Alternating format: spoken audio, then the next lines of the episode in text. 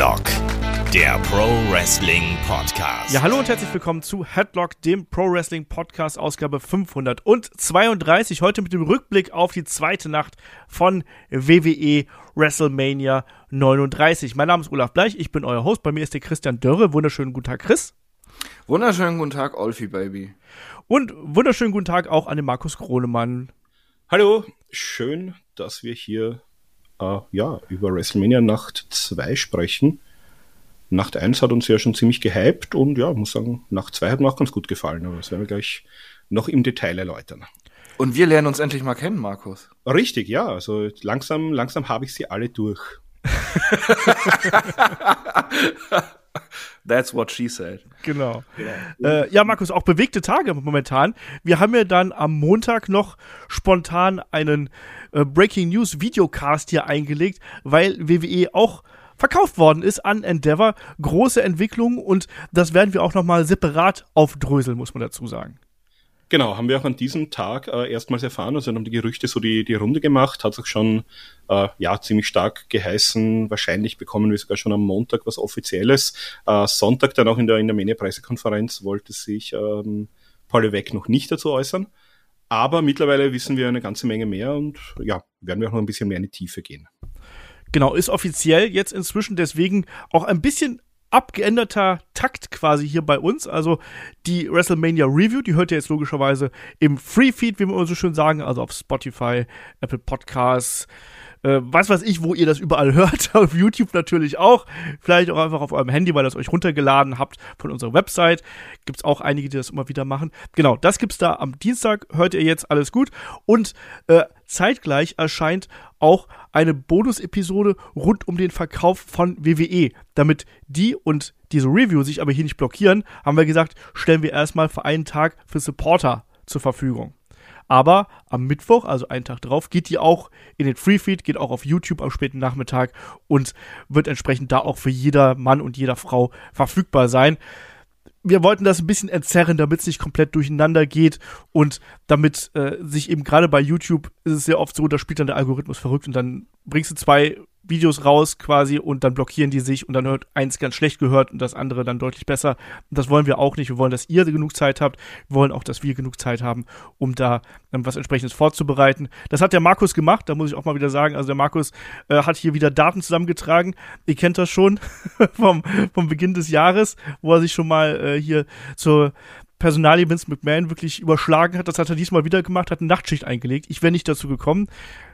Und entsprechend ist auch das Resultat dann eben geworden. Aber das lassen wir jetzt hier unangetastet, genauso lassen wir unangetastet, was bei Raw passiert ist, sondern dieser Review-Podcast hier, der dreht sich ganz, ganz allein um WrestleMania 39 Nacht 2. So, und damit legen wir jetzt auch einfach los, weil es ist auch da wieder viel passiert. Wir steigen sofort in die Show ein. Wir sehen Jimmy Allen, wie er America the Beautiful singt. Wir haben wieder im Cold Open Kevin Hart, nicht Chris Rock, die habe ich verwechselt mit äh, bei der ersten Review, muss ich sagen. Schande äh, über mich und Asche auf mein Haupt. Es tut mir furchtbar leid, wenn man schon einen dummen Will Smith Witz machen will, dann sollte man wenigstens die Namen auswendig kennen. Sorry dafür.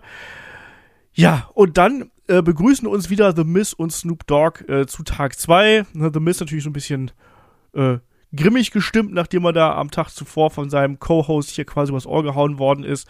Naja, und Snoop feuert dann hier die Show an, sagt dann auch hier, ne, fire it up, äh, und deutet dann Richtung Entrance. Und Chris, der Opener von WrestleMania 39 Tag 2 ist Brock Lesnar gegen Omus. Damit haben wir auch nicht gerechnet. Äh, ich habe tatsächlich damit gerechnet. okay. Klugscheißer. nein, nein. Äh, ich dachte mir halt ganz einfach, es wäre so typisch Lesnar, wenn er nicht im Main Event steht, dann will er auch nicht bis zum Ende bleiben. genau. Der, der also eigentlich äh, was hat irgendjemand auf Twitter hat gesagt, so äh, 15 Minuten in der Show ist er da, nach 20 Minuten ist es weg und eine Stunde nach der Opening Bell sitzt er schon im Flieger nach Hause. Also der hat doch keinen Bock, dass er sich da vier Stunden lang das Gedöns anschaut. ja, ich, ich kenne doch meinen Brocky.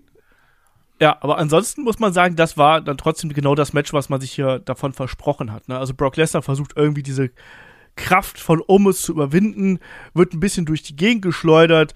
Ich habe in der Preview getippt, dass es Nerf Hold gibt. Es gab, stattdessen diverse Bear Hugs, auch schöner Rückgriff. Und dann am Ende schafft es dann Brock doch hier diese Hürde, diese gigantische Hürde in Form von Omis auszuheben. Es gibt drei German Suplexes. Der erste F5 geht nicht durch. Ähm, dafür dann der zweite, nachdem er dem Tree Slam hier ausgewichen ist, geht durch und das Ding ist gelaufen, Chris. Also da muss man gar nicht viel drüber reden. Oder das war, wie ich finde, genau das Match, was wir uns davon erwartet haben. Also ich habe wenig erwartet, aber doch ein bisschen mehr als das, muss ich sagen. Ja? Ja, tatsächlich. Äh, also erstmal erwarte ich bei WrestleMania 39 im Jahr 2023 keine Bärhaks. Vor allem nicht so lang und nicht zweimal. Äh, also, boah, nee, äh, die 80er haben angerufen, wollen ihr Moveset zurück. Ja, aber ähm, für, der, der Chinlock ist noch zu kompliziert für Omos. Also man muss greifen, was er, was er ein bisschen beherrscht. Was nicht so, so eine schwierige Bewegungsabfolge erfordert. Ja, und irgendwie, also äh, ich kann Omos ja eh nicht so ernst nehmen, habe ich ja schon mal gesagt. Ich, ich finde ihn irgendwie so, so, knuddelig und tapsig und er ist einfach so schlecht und so langsam. Und aber dann habe ich mir doch ein bisschen mehr erwartet. Also, wo er da in die Ecke rennt zum Schluss. Also dem kannst du beim Laufen die Schuhe besohlen. Und äh, ich muss halt auch sagen, klar, also so den groben Ablauf, ja, habe ich auch so erwartet, aber ich habe mir doch ein bisschen mehr Dramatik äh, so, so gedacht bei dem Match. Es, es ging mir dann hinterher zu schnell. Dann hebt er ihn zum F5 und der Rücken gibt nach, ja. Alles okay, ne? Und irgendwie so gefühlt zwei Sekunden später, ah ne, jetzt geht's. Ein F5 und, und Schluss ist. Also so ein bisschen mehr habe ich schon erwartet. Äh, dass er ein bisschen mehr kämpfen muss, um dann den F5 durchzukriegen. Oder dass ein Omos vielleicht auch aus dem ersten oder vielleicht auch dem zweiten auskickt, weil er ist ja so ein Monster. Und also, ja, es, äh, also ja, Monster-Match, irgendwo, was man erwarten konnte, aber bisschen unwürdig für WrestleMania. Da hätte man Schippe mehr drauflegen können und so war es halt wirklich ein 0815 Monster-Match. Markus, wie siehst du das? Ja, also ich hätte mir sogar, ähm, ich sehe ein bisschen anders, ich hätte mir äh, ein bisschen schadenfroh fast mehr so ein Autounfall-Match gewünscht. Also wenn ich mir denke, was wir von den beiden im Vorfeld da gesehen haben bei diesen zwei, drei Konfrontationen, äh, wo sie es ja nicht mal irgendwie geschafft haben, da den, den Brock übers Seil äh, zu bekommen. Also ich hätte mir gedacht, dass das irgendwie nach zwei Minuten komplett auseinanderfällt. Äh, dass Brock dann irgendwie keinen Bock mehr hat, beginnt den Typen so, so halb ernst ein bisschen zu verprügeln oder ein bisschen rumzuwerfen, um ihm zu zeigen, jetzt äh, reißt dich mal ein bisschen zusammen.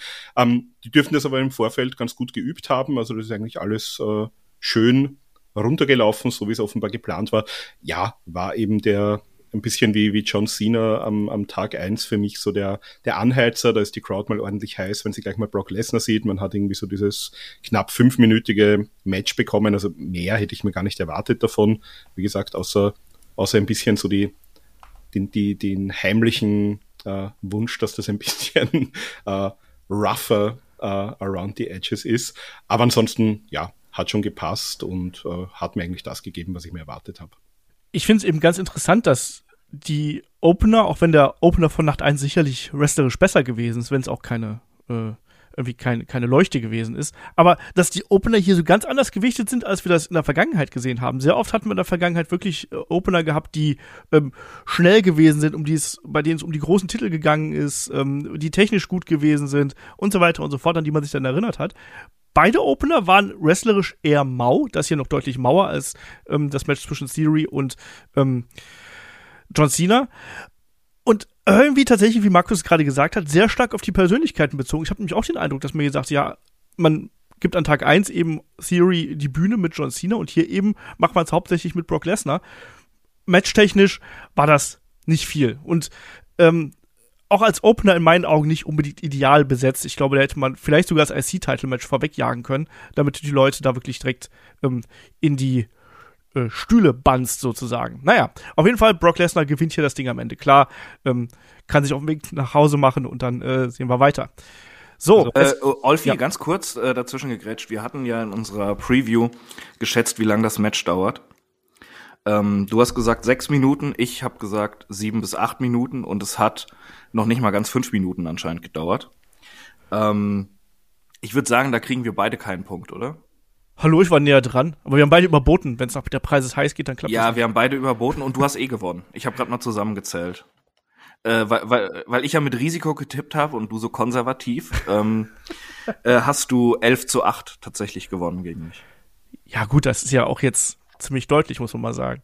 Ähm, Weil du, Und- weil du gesagt hast, äh, Intercontinental Titelmatch, also meinetwegen hätte man das in den Opener setzen können, in den Main Event und dazwischen auch nochmal viermal machen und alle anderen bleiben zu Hause. Ähm, aber da kommen wir gleich dazu. Genau. Ich wollte mich gerade noch ein bisschen selbst beweihräuchern, weil ich ja auch gegen Kai das Tippspiel gewonnen habe. Nur um es hier nochmal gerade kurz anzubringen. Aber wer will schon über die alten Lorbeeren reden? Ich. Ähm, machen wir weiter. äh, es geht weiter in die Werbung. Wir kriegen mal wieder Shop Zone Snickers, WWE 2K23. Haben wir alles schon gesehen. Ähm, können wir direkt weitermachen. WrestleMania Showcase Time. Äh, Raquel Rodriguez und Liv Morgan treffen auf. Natalia und Shotzi treffen auf. Chelsea Green und Sonya Deville und eben auf Ronda Rousey und Shayna Baszler. Ähm, Markus, ein bisschen analog natürlich zu dem, was wir an Nacht äh, 1 gesehen haben, aber qualitativ längst nicht dort angekommen, oder? Also da fehlte doch Nein. hier einiges und es war auch. Also Das war nicht, das war nicht das Spotfest, das war nicht das Partymatch. Das war für mich eigentlich tatsächlich, ähm, wenn wir jetzt von den tatsächlichen ernsthaften Matches ausgehen, ähm, das schwächste Match des Abends. Wir haben ja schon im Vorfeld gewusst, also Ronda ist verletzt, die hat einen, äh, einen Bruch im Unterarmknochen. Und da haben wir schon gewusst, also von der werden wir nicht allzu viel aktiv im Ring sehen. Ähm, war, für mich war eigentlich die, die größte Frage, nachdem äh, Ronda sich ja da im Vorfeld sehr despektierlich über die 80-Jährigen, also Vince ist noch nicht ganz 80, aber war wahrscheinlich da schon mit gemeint, äh, über die 80-Jährigen aufgeregt haben, die ihr sozusagen nicht ihre äh, Hardcore-Fehde gegen Liv Morgan zugestanden haben, die sie, die sie offenbar gern hätte, haben gedacht, na, so öffentliche Kritik am mittlerweile wieder Chef, schauen wir mal, aber Ronda ist halt einfach ein großer Star, bekommt viel Geld und darf sich solche Dinge auch erlauben. Das war für mich tatsächlich das Interessanteste an dem ganzen Match zu sehen, äh, welche Rolle sie da spielen wird. Ansonsten, ja, haben wir da das eine oder andere gesehen. Es war alles sehr bemüht, es war alles sehr nett. Ähm, es hat mich jetzt aber nicht äh, vom Sessel. Wenn im Zeugnis steht bemüht und nett, ist das nicht so das der, allerbeste. Ja. das, das machst du doch immer, wenn du jemanden dann das Empfehlungsschreiben äh, gibst, wenn er die, die Firma verlässt, war stets bemüht, die an ihn gestellten Aufgaben zufriedenstellend zu erfüllen. Ich glaube, das fasst das Match für mich ganz gut zusammen. Ja, also.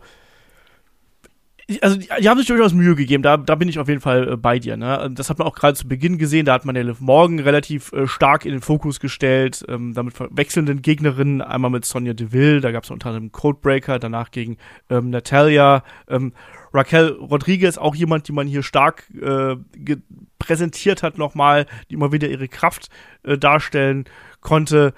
Ähm, aber so insgesamt, natürlich haben wir hier mit äh, Ronda Rousey und Shayna Baszler so die zwei Außenseiterinnen gehabt, die man aber auch relativ schnell aus dem Match genommen hat. Da gab es ja diese Triple Powerbomb quasi nach äh, äh, äh, von Raquel, Natalia und Liv Morgan und dann waren quasi das Team mit äh, Raquel, äh, mit, mit Raquel, mit Ronda und ähm, Shayna erstmal so ein bisschen raus.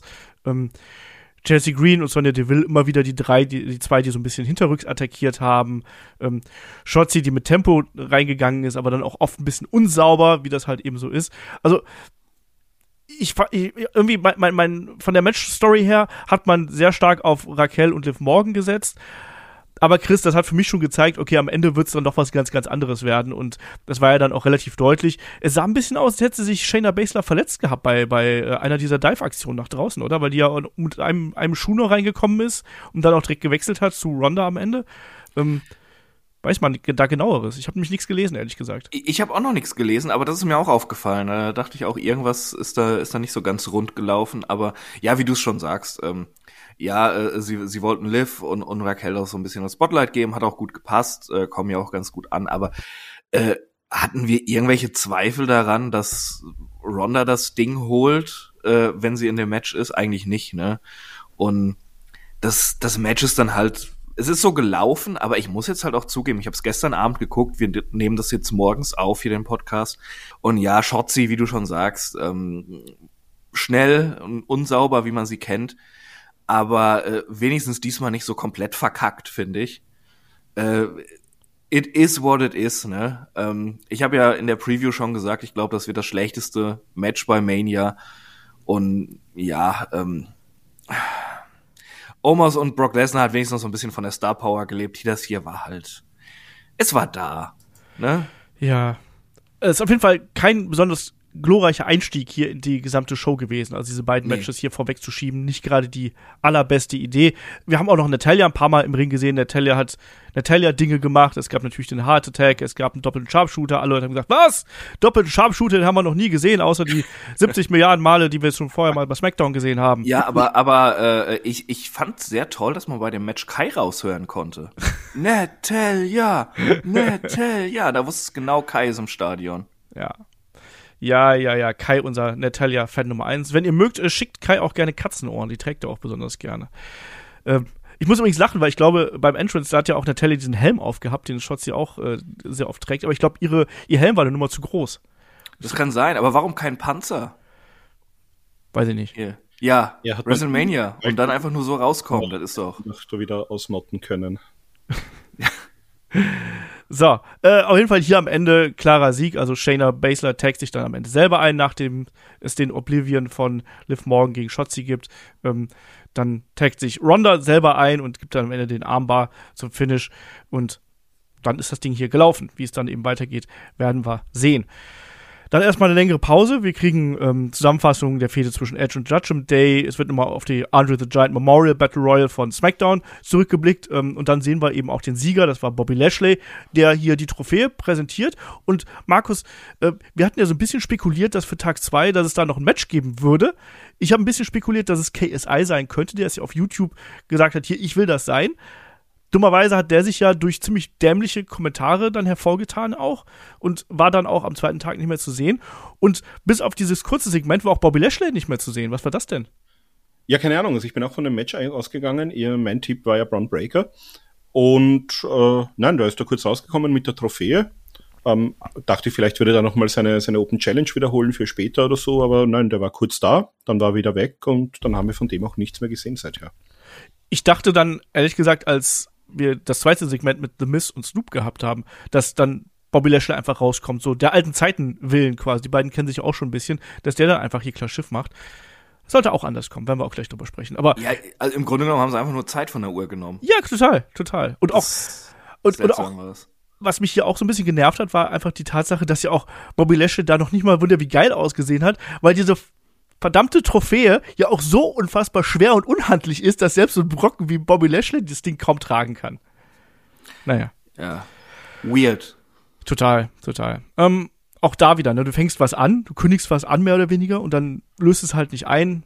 Nicht gut, nicht gut. Ähm, es geht weiter, äh, nochmal WWE 2K23, Up, Up, Down, Down, ähm, Simulation des folgenden IC-Title-Matches mit äh, äh, der Besetzung hier um Gunther und Konsorten. Das ist nämlich dann auch der kommende Kampf hier. Das Match um die IC Championship. Gunther trifft auf Drew McIntyre, trifft auf äh, Sheamus. Ja, und Chris, da haben wir auch schon gesagt, ne? Also das, äh, das wird auf jeden Fall ein Klopper werden und hier gab es auch jede Menge Gekloppe. Ja, Mann, niemand shoppt dich bunter als Gunther.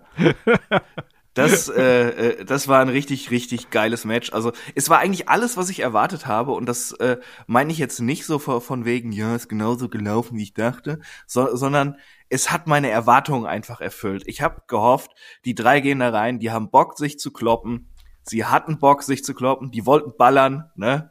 Und äh, ja, haben sie gekriegt. Also äh, war, war richtig, richtig schön. Ähm, ich fand, jeder der, der drei wurde stark dargestellt. Sie haben ähm, äh, äh, den Charakter von, von Gunther schön dargestellt. Äh, äh, Drew und Seamus, diese Animositäten im Match wurden schön verarbeitet. Das Ding, äh, das war eigentlich pausenlos auf die Fresse. Und trotzdem haben sie es geschafft, äh, eine Match-Story zu erzählen und äh, eben auch ihre Persönlichkeiten da reinzubringen. Hat mir einen Riesenspaß gemacht und äh, ich habe es ja mit einem Kumpel geschaut, der erst so seit einiger Zeit wieder Wrestling guckt und dann eigentlich auch immer nur die Pay-per-Views bei mir. Und der war halt begeistert, ne? der, der fand das einfach nur geil, wie die sich gegenseitig da auf die Omme gehauen haben. Und mir ging's auch so. Also ich, ich habe einfach am Bildschirm geklebt, hat super viel Spaß gemacht. Ähm, ja, ein, ein richtig geiles Ding. ja, also äh, hätte man, wie Markus schon sagte, mehrmals zeigen können an dem Abend. ja, Markus, ging's dir ähnlich? Ja, also erst einmal das Match war gesponsert auch von Mike's Hard Lemonade. Da haben wir vorhin auch noch einen kurzen Spot gesehen mit Sheamus und McIntyre. Und ich muss ein bisschen hier den Österreicher raushängen lassen, also mit, mit Omme und Kloppen und so. Äh, Walter hat jetzt auch so ein bisschen den Österreicher in sich wieder entdeckt bei den zumindest deutschsprachigen Promos für die deutschsprachigen Social Media Kanälen. Also es ist so gelaufen, wie er es gesagt hat. Die sind kommen, die haben deppert geschaut, haben Watschen gekriegt und die Geschichte war gegessen. Nein, also es war eine, eine, eine Orgie der Gewalt, die mir große Freude bereitet hat. äh, ein, ein Hochzeit, wie, wie ich ihn haben will. Äh, drei große, fleischige Männer, die sich gegenseitig prügeln. Äh, Gunther, der seine Jobs austeilt. Es gibt, wie gesagt, Ohrfeigen, Watschen, Jobs. Äh, ich, bin, ich bin kurz da gesessen, habe äh, hab die alten Heumarktsprüche fast wieder ausgepackt. Äh, ich glaube, ich habe es in den Discord geschrieben. Äh, zwischenzeitlich habe ich gesagt, reiße ihm die Brust auf und spucke ihm aufs Herz. Wie wir es von früher kennen, nein, es war ein absolut großartiges Match. Wir hatten ja schon äh, Gunther gegen Seamus. Ähm, bei Clash at the Castle und das war sozusagen nochmal um die Komponente Drew, ähm, Drew McIntyre erweitert. Uh, ja, also wirklich eine, eine, tolle Story auch erzählt. Also wir haben immer wieder die, die Geschichten ge gehabt zwischen Seamus und uh, Drew. Hat er gleich zu Beginn auch mal, uh, also Gunther hat sich einmal hingestellt, hat ihnen quasi mal befohlen, na los, was ist jetzt? Prügelt euch gefälligst. der König hat Laune, mehr oder weniger. Und da hat ihn gleich mal aus dem Ring rausgekickt. Dann haben die beiden mal ein bisschen gestartet. Dann ist Gunther wieder zurückgekommen. Dann gab es auch einen, einen Boston Crab zwischendurch wo äh, ich glaube, ihn geohrfeigt hat, hat sich dann selbst auch Ohrfeigen und Watschen eingefangen. Also ähm, schöne Geschichte auch erzählt, äh, immer wieder mit diesen ganzen. Äh, es war auch nicht so dieses typische Three-Way-Match, wo, wo ständig irgendeiner draußen war und dann die anderen zweimal, das hat man so gemacht, aber jetzt nicht überstrapaziert, wie wir es von anderen Three-Ways kennen. Und ja. Äh, sorry, wenn ich dir kurz reingrätsche, aber äh, genau das war erst meine Befürchtung, als das Match gestartet ist, dass, dass sie so ein typisches WWE Three-Way-Match machen. Aber ich fand, äh, selbst die Phasen, wenn dann einer draußen war, die beiden im Ring haben sich halt so hart gegeben, dass man teilweise den dritten Mann vergessen hat erstmal und sich nur darauf fokussiert hat. Und äh, äh, gerade so ab der Mitte des Matches haben die sich ja zu dritt halt auch ordentlich um die Ohren gehauen. Also das war wirklich ein Three-Way, äh, wie ich ihn gerne habe ich wollte mich gerade sagen, wir hatten ja auch einmal diese Sequenz, wo man quasi äh, diese 10 Beats von Seamus mit den Chops von Drew McIntyre verbunden hat, um äh, Gunther zu verprügeln. Also wo der dann wirklich quasi von, von allen Seiten verdroschen worden ist und dann aber auch äh, kurz Zeit später mit den Lariats wieder zurückgekommen ist. Und wie du richtig gesagt hast, Chris, ne, also hat auch jeder hat so seinen Moment gehabt, ähm, wo man das Gefühl gehabt hat, so, ach, jetzt, jetzt könnte es vorbei sein. Ähm, auch Seamus hatte ja mal so einen großen Moment gehabt, nachdem er da sein, äh, sein Celtic Cross äh, angebracht hat, nachdem er zuvor ähm, Air Raid Crash vom zweiten Seil gezeigt hat, wo man gedacht hat, so, ist es das jetzt? Ist es das jetzt? Und das hat man auch am Ende, wie ich finde, sehr, sehr schön gemacht, dass gerade äh, ja beide eigentlich hier die Chancen gehabt hätten. Also gab es ja einmal gab es den Broke, es gab dann im späteren Verlauf auch den ähm, Claymore von Drew McIntyre. Ähm, und die beiden sind ja dann eigentlich über ihre Freundschaft gestolpert, wenn man ehrlich ist. Ne? Weil die sind ja da irgendwann sauer auf sich geworden, weil jeder wollte das Ding hier holen und dann haben die sich gekloppt und letztlich war es dann Gunther, der diese Animositäten, diese Feindschaft inzwischen fast schon zwischen den ehemaligen Freunden hier ausgenutzt hat, kommt er zurück. Ähm, auch da, ne, diesen, diesen Splash, den er da einfach mal nutzt, um einen Cover aufzubrechen und dann anschließend powerbombt er einfach total rücksichtslos Seamus auf Drew McIntyre, schnappt sich McIntyre, powerbombt den nochmal und dann eins, zwei, drei vorbei. Also, äh, das, das geil war ja auch, dass sie da wieder auf SmackDown angespielt haben, ja, wo, ja. wo äh, er in den Ring gekommen ist, als die beiden das ähm, das Match hatten, wer denn jetzt nun um die Championship antreten soll bei WrestleMania, dass sie das für das Finish genutzt haben. Das ist halt wirklich clever. Ähm, es ist ernst zu nehmen, aber auch eben, weil die Attacken von Gunther und es belohnt ja dann auch den regelmäßigen Zuschauer wieder. Also äh, das hat in allem einfach richtig gut gepasst. Da hat so ein Rädchen ins andere gegriffen. Ja, wenn ich hier eine Sache kritisieren müsste, äh, wäre das der Kommentar von Titus O'Neill und von Michael Cole. Michael Cole, der vollkommen ekstatisch gewesen ist und Titus O'Neill, der so ekstatisch war, aber auf eine merkwürdige Art und Weise. das hat mir irgendwie gar nicht gefallen. Markus ist dir das auch aufgefallen, weil ich muss auch sagen, auch schon am ersten Tag hat er ja ein Match mitkommentiert, der gute Titus O'Neill. Hat mir auch nicht so gefallen. Ich muss tatsächlich sagen, ich habe währenddessen noch so ein bisschen auf Twitter geschaut äh, mit einem halben Auge äh, und der gute Winnie V von der Brian and Winnie Show von der Observer-Webseite, der ist ja auch ein, also ich habe immer wieder geschaut, was der so schreibt, weil der ist ja auch ein absoluter Freund des, äh, des Hoss-Fights und den hat tatsächlich auch jemand gefragt äh, über den Titus O'Neill-Kommentar und mir ist es genauso gegangen wie ihm. Ich habe gesagt, ähm, äh, ich bin so in dieser Orgie der Gewalt drinnen, habe den komplett ausgeblendet. Also ich, ich hätte jetzt auch schon wieder vergessen gehabt, dass der überhaupt mitkommentiert hat. Ähm, ja, also äh, ich, ich werde mir das Match sicher nochmal anschauen, dann achte ich ein bisschen drauf. Aber äh, meinetwegen hättest du mir das Match auch komplett ohne Kommentar zeigen können. äh, ja, Finish hatten wir dann ähm, das äh, also ich dachte zwischendurch immer wieder mal, ja, vielleicht äh, wird Sheamus gewinnen, beziehungsweise ich habe so ein bisschen den Verdacht gehabt, dass vielleicht äh, Sheamus Drew McIntyre pinnt oder umgekehrt, dass sozusagen Gunther den Titel verliert, ohne wirklich gepinnt worden zu sein. Man hat aber die richtige Entscheidung getroffen. Äh, Gunther jetzt auf dem Weg, den Honky Tonk Man Rekord zu brechen als längster Intercontinental Champion aller Zeiten. Äh, hat dann, äh, wie wir es auch teilweise schon im, im Vorfeld mal gesehen haben, äh, Sheamus auf den Rücken von äh, Drew McIntyre gepowerbombt, hat Drew McIntyre nochmal gepowerbombt hat damit gewonnen. Und ich bin ja normalerweise kein Typ fürs Fantasy-Booking, aber ich, äh, ich hätte mir sehr gewünscht, dass man jetzt irgendwann mal sieht, diese drei, wie sie gemeinsam nach dem Match äh, ein Bier trinken. Und äh, wenn ich ans, ans äh, WWE-Management einen Wunsch äh, äußern darf, ich hätte gern vielleicht so eine europäische NWO aus diesen drei samt ihren Stables mit Imperium und Butch und Drew, ähm, Rich Holland und dann hol dir mir bitte noch Tyler Bate und Ilya Dragunov dazu. Und dann hätten wir diesen europäischen NWO-Stable, der einfach alles vernichtet und alle Titel gewinnt, äh, die Bloodline squasht, gemeinsam mit Brock Lesnar, Cody und allem, was noch dazu gehört. Äh, ich will meine do dominante europäische Faktion haben, die einfach nur Fünf-Sterne-Matches am laufenden Band abliefern. Tja, was würde also der Standard so, Ich habe schon Schlechteres gesehen in der WWE. Nein, ich glaube, man hat auch sehr deutlich wieder mal gesehen, äh, was so aus dem, äh, aus dem europäischen Wrestling, ich meine, Drew McIntyre und James sind ja schon ewig dabei, die nimmt man ja teilweise gar nicht mehr so als Europäer wahr, aber da hat man so mal die, die gute, alte äh, englische und äh, ja, österreichisch-deutsche Ringerschule auch gesehen äh, und wie es ja, wie, wie wir es eigentlich von Gunther von früher kennen, absolute Härte und die beste sportliche Leistung des Abends, ich glaube, die hat er da auch wirklich erbracht. Absolut. Also war ein tolles, tolles Match, wer es noch nicht gesehen hat. Äh, dringende Anschauempfehlung. Gunther verteidigt seinen Intercontinental-Titel hier klar und deutlich am Ende. Weist ja quasi beide Gegner auch wirklich mit den Powerbombs hier in ihre Schranken.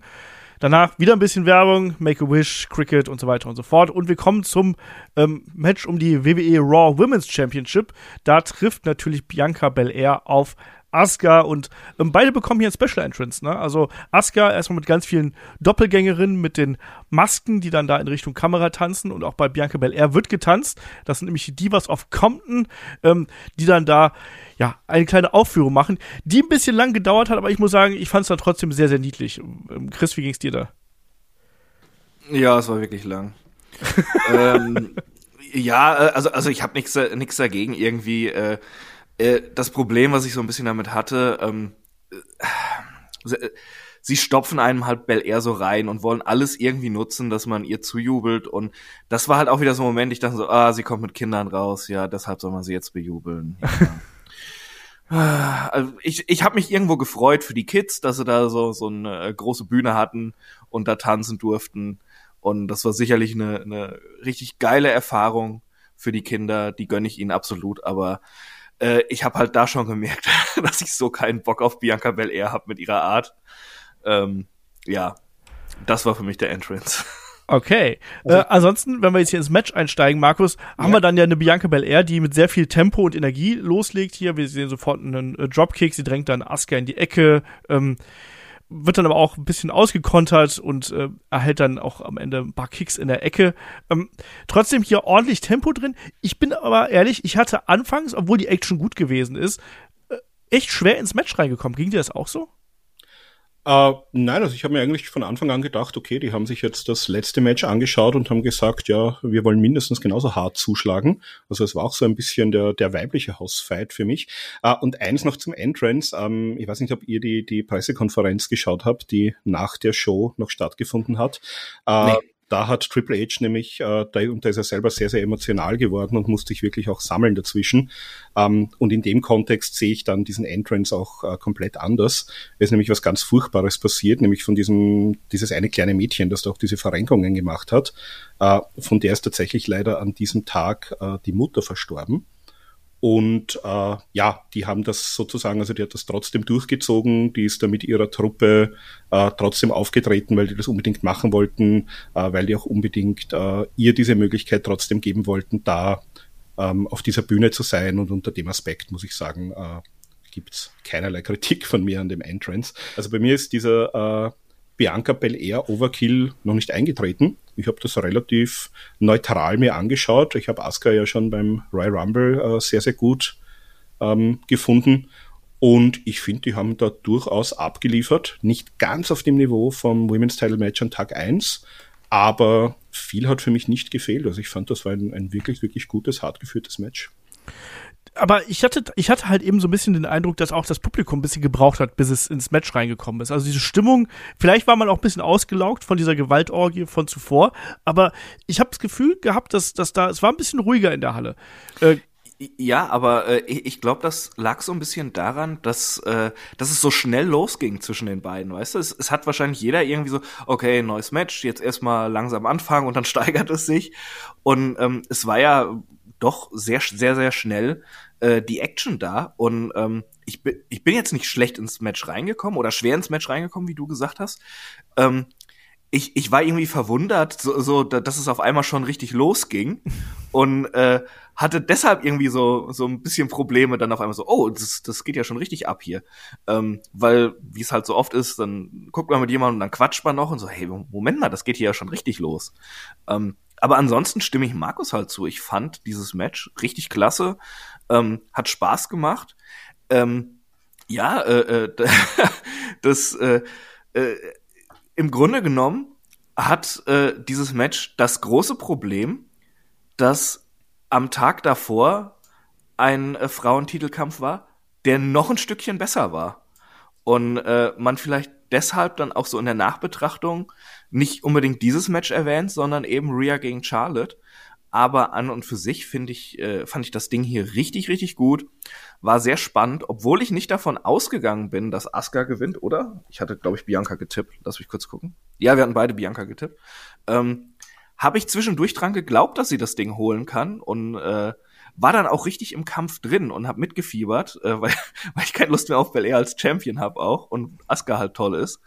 Ähm, wenn ich diesem Match etwas ankreiden sollte, dann sage ich, es ging mir ziemlich auf den Zeiger, dass sehr, sehr vieles einfach wieder nur darauf ausgelegt war, äh, Bianca als so super stark darzustellen. Ähm, also so gefühlt alle zwei Minuten äh, hat Michael Cole wild in die Hose ejakulierend gerufen, wie stark doch Bianca Belair ist.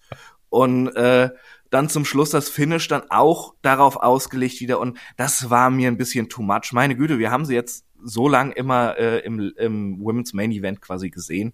Wir wissen, wie stark sie ist. Wir wissen auch, was es für eine fantastische Wrestlerin ist. Daran äußere ich überhaupt keine Kritik. Das war mir halt wieder so ein bisschen zu viel. Guck doch, wie toll sie ist. Guck doch, wie toll sie ist also was, was mir hier so ein bisschen gefehlt hat, ich muss sagen, ich fand das Match, das war gut, aber ich fand es auch deutlich schlechter als das, was wir äh, am Vorabend gesehen haben mit Rhea und Charlotte. Ähm, deutlich schlechter finde ich ein bisschen fies. Trotzdem, ich begründe das jetzt. Und zwar, äh, weil unter anderem mir auch die großen Aktionen hier nicht groß genug verkauft worden sind. Wir sehen unter anderem eine große Liger-Bomb draußen auf die Matte äh, von Bianca gegen Asuka. Ähm, am Anfang denkt man, oh mein Gott, Asuka zerbrochen, es ist gelaufen. Ähm, 30 Sekunden später äh, weicht die äh, Bianca Belair aber da schon aus und kann quasi der eigene Offensive starten. Ähm, dann wird ja hier auch die Geschichte erzählt, dass quasi Asuka die große Submission-Künstlerin ist und die immer ein Gegenkonzept quasi gegen die schnellen Aktionen, starken Aktionen teilweise auch von äh, Bianca Belair hat. Ähm, es wird mehrfach der Enkellock angesetzt. Was ist hinterher eine entscheidende Aktion? Es sind dann irgendwelche Handspring-Aktionen, für die du zwingend deine Beine brauchst.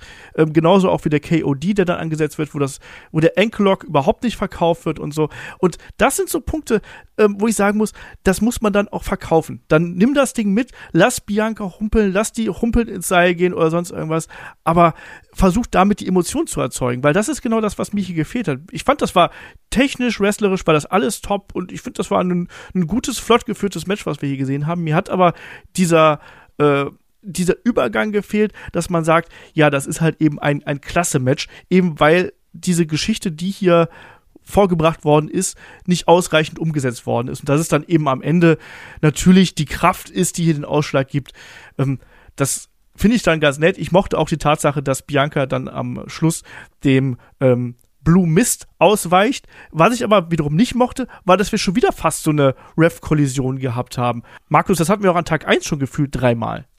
Ja, das stimmt. Das dürfte gerade irgendwie so der, der äh, Spot, Flavor-Spot of the Month sein, dass man da so diese, diese beinahe Kollisionen irgendwie inszeniert, um da irgendwie mehr Drama offenbar reinzubringen, ist mir auch aufgefallen. Ähm, Habe ich auch nicht ganz verstanden. Äh, hat man ein bisschen zu viel vielleicht eingesetzt an dem Wochenende. Ähm, ja.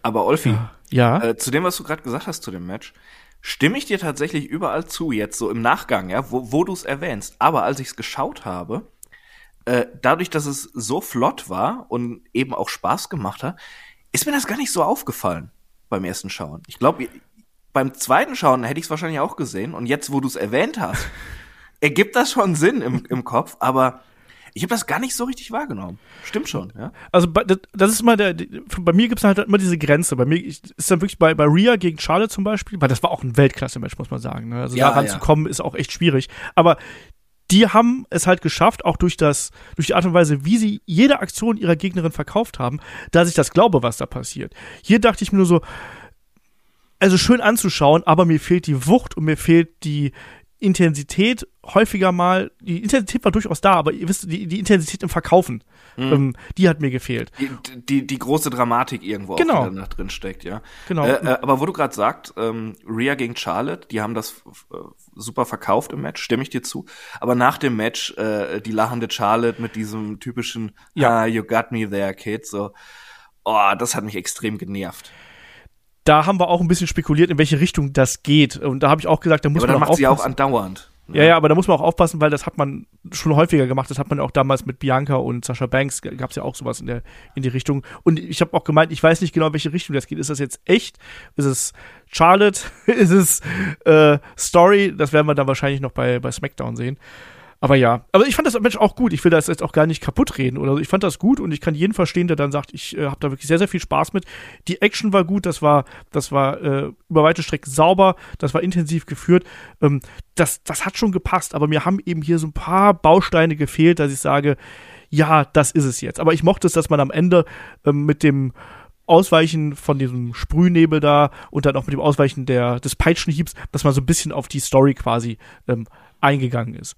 Das, das Absolut. ich. Aber ich, ich glaube, wäre wär das Match an Tag 1 nicht so sensationell gewesen, dann äh, wird man hier nicht ganz so viel dran rumkritteln wahrscheinlich. Wahrscheinlich ist das so. Wahrscheinlich ist das so. Ähm, es ist, wie es ist. Am Ende gibt's dann doch ähm, aus dem Armbar heraus den KOD von Bianca Belair und der macht dann hier auch den Sack zu, also der KOD, nicht der Bianca. Und äh, Bianca Belair bleibt auf jeden Fall Raw Women's Champion. Geht weiter, noch mehr Werbung, äh, ein bisschen Football, äh, Footballernamen hier, George Kittle wieder im Publikum und Al, Mac, äh, Al Michael. Ich glaube, das ist ein Kommentator, wenn ich mich nicht komplett täusche, oder? Ja, wenn du das sagst. glaube ich. Ich glaube, das haben die Kommentatoren gesagt. Ich weiß es auch nicht. Ich bin auch im amerikanischen Football nicht so beheimatet. Also schreibt uns da gerne. Ja, ja äh, also äh, Football gucken schon, aber äh, wer in Amerika alles kommentiert, keine Ahnung. Okay. Ähm, War auch irgendein ein, äh, irgendein legendärer Coach oder so, glaube ich, haben sie da. Vielleicht war das der L. Michaels, oder? Alan Michaels, äh, also laut, laut Google amerikanischer Sportreporter. Also Habt ihr eigentlich gesehen, da äh, am Entrance der der Typ mit dem ähm, Lisa Simpson Shirt, Nein. äh, der, der da stand, der der war auch immer ganz auffällig im Bild halt. Was? Äh, mir ist aufgefallen, dass jemand mit Ja. einem Lisa Simpson-Shirt da war, aber ich habe Ja. nicht näher beachtet. Das muss anscheinend auch irgendein halbwegs prominenter sein, denn äh, der der Freund, der hier saß, äh, der meint dann irgendwie so, ein, hey, das ist doch Dingensbummens, äh, absolute Underground-Legende aus New York und nicht nur, okay. Also ein New Yorker U-Bahn-Fahrer, was sagst du?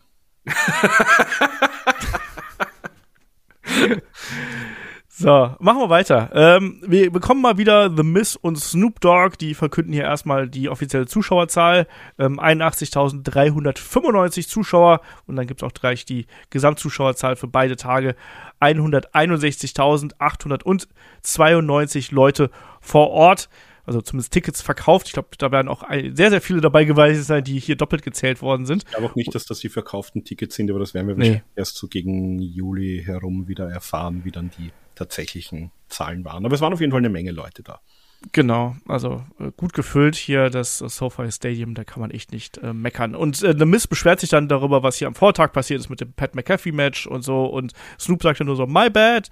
Und dann bist du, ah, was? Ne, das ist alles, was du dazu zu sagen hast. Und dann sagt Snoop, ja, aber das sage ich nicht wegen dir, sondern das sage ich deswegen. Und jetzt will ich Chris hören. Chris, Shane McMahon, Shane Effin McMahon kommt hier zum Ring gehüpft. Hier comes the money. Ja. Also am Vortag, ne, du, du weißt ja, wie sehr ich Pat McAfee da liebe. Äh, da dachte ich auch so, oh Gott, nein. Und dann dachte ich so, hey komm, an Tag zwei, dann kommt wenigstens jemand, mit dem ich was anfangen kann, ne? Vielleicht ist es Bobby Lashley, vielleicht geben sie LA Knight den Spot, ne? Weil sie wissen, dass der da bejubelt wird, wer weiß wie. Und dann, hier comes the money. Und meine Güte, äh, ich hätte ja gerne ausgemacht, aber ich habe die Fernbedienung unter der Kotze nicht mehr gefunden. Und, oh, ey, ja, Shane McMahon, ich dachte, oh nein, jetzt darf sich The Miz noch für den wieder hinlegen. Und, ah, und also, da, da kam dann so richtig der, der genervte Smart Mark in mir raus, der absolut keinen Bock auf den Mist hatte und alles besser wusste. und, äh, ja, dann, äh, Snoop startet das Ding und Shane verletzt sich direkt beim Leapfrog und also man wünscht niemandem eine Verletzung, das ist scheiße. Man ist dann echt kein guter Mensch. Ich weiß aber, dass ich auch kein guter Mensch bin. Ich habe sehr gelacht, als es passiert ist, muss ich zugeben. Und alter Snoop, D.O. Double Jizzle, einfach der Retter, ja. Mein Highlight des Abends. Zweite sportliche Leistung des Abends. Wie bitte? die zweitbeste sportliche Leistung. Ja, die zweitbeste sportliche Leistung.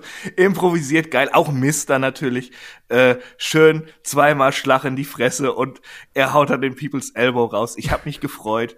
Wer weiß wie. Also war, war viel besser als alles, was wir mit Shane hätten ertragen müssen. Also gute Besserung an ihn. Ähm, man ich wünsche ihm wirklich keine Verletzung, aber ich musste trotzdem lachen, als es passiert ist, weil ich ein Arschloch bin. äh, aber äh, ey, Snoop mit dem People's Elbow, wunderschön, sowieso. Ganz ehrlich, den Typ kannst du immer dahinstellen. Ich habe keine musikalische Verbindung zu dem, aber ich lieb den. Ne? Der macht immer gute Laune. Ich sehe den einfach nur, wie er da rumtanzt oder oder seinen Titel zeigt. Und ich freue mich. Ne? Ich sitz da mit einem Grinsen vorm Fernseher. Und ja, hey, hier prominenter besiegt da einen Wrestler. Ist auch scheiße. Hätte ich von Shane auch scheiße gefunden, wenn er The Miz besiegt. Aber Snoop, People's Elbow, geiler Moment, nehme ich. Markus, wie ging's dir hier mit der ganzen Szene? Ja, also er hat mal wieder äh, nicht ganz das Niveau seines Vaters erreicht, hat sich nämlich nur einen Oberschenkelmuskel gerissen, nicht beide im Match. Und ja, ich glaube langsam, äh, Stephen McMahon bringt den Männern in ihrer Familie kein Glück. Also mittlerweile diese Verletzung hatten Vince McMahon, äh, Shane McMahon und äh, Paul Levesque, Triple H. Ja. Ähm, das liegt so ein bisschen in der Familie, glaube ich. Nein, also natürlich äh, furchtbar. Es gibt alle Leg Day, daran liegt das. Ja, wahrscheinlich. Die, die machen nur Oberkörper. Nein, ähm, habe ich, äh, man hatte zunächst natürlich mal nicht gewusst, was ist da passiert. Ist das jetzt Absicht? Ähm, ich habe es dann gleich äh, unmittelbar im, im äh, Nachgang äh, noch vor dem nächsten Match nochmal kurz angesehen. Also man sieht halt schon, der, der springt den Leapfrog, äh, kommt auf, knickt eigentlich weg, versucht mhm. noch mal kurz aufzustehen, fällt sofort wieder hin. Äh, die Kamera äh, cut, also schneidet sofort weg. Äh, Miss geht einmal kurz hin, ähm, also setzt auch nicht nach oder so. Und da, da hat man eigentlich schon gesehen, okay, da ist jetzt wirklich irgendwas passiert. Ist natürlich bitter. Ich meine, äh, der ist jetzt, glaube ich, auch schon an die 50. 52, 52 53 ist er, ja. Äh, ja, ähm, ist natürlich blöd, sich bei so einer Aktion zu verletzen. Ähm, spielt jetzt zum Glück fürs Produkt an sich keine große Rolle, weil er ohnehin nicht äh, regelmäßig da ist. Äh, hätte ich auch nicht damit gerechnet. Also ich dachte, der ist jetzt wirklich, äh, der ist ja letztes Jahr nach dem Royal Rumble sozusagen äh, rausgeflogen, weil er sich da nicht mit rumbekleckert hat, auch im Vorfeld ein bisschen im, im Booking lauter komische Ideen hatte offenbar. Ähm, hat mich ein bisschen gewundert, dass der mal wieder da sein durfte, passt aber natürlich zu einer großen Show wie WrestleMania, da kannst du McMahons einfach nicht fernhalten. Äh, hat mich ein bisschen gewundert, dass er nicht im Hell in the Cell Match irgendwie dabei sein wollte. Wahrscheinlich hat er im Vorfeld gesagt, na, dann komme ich raus und, und springe noch mal von der Cell runter durch einen Tisch durch oder so. Äh, dann hat man vielleicht runtergehandelt auf, nein, mach doch mal einen Spot mit Miss. Nein, mach doch mal Leapfrog. Ist die äh, äh, reine Spekulation meinerseits, keine Ahnung. Äh, ist natürlich bitter für mich auch äh, Snoop Dogg, der Held des Tages. Also ich kann, kann mir vorstellen, dass vielleicht dieser Spot mit dem People's Elbow ohnehin vielleicht für danach geplant gewesen wäre. Aber man hat ihm offenbar das sehr schnell auch gesagt, äh, mach mal.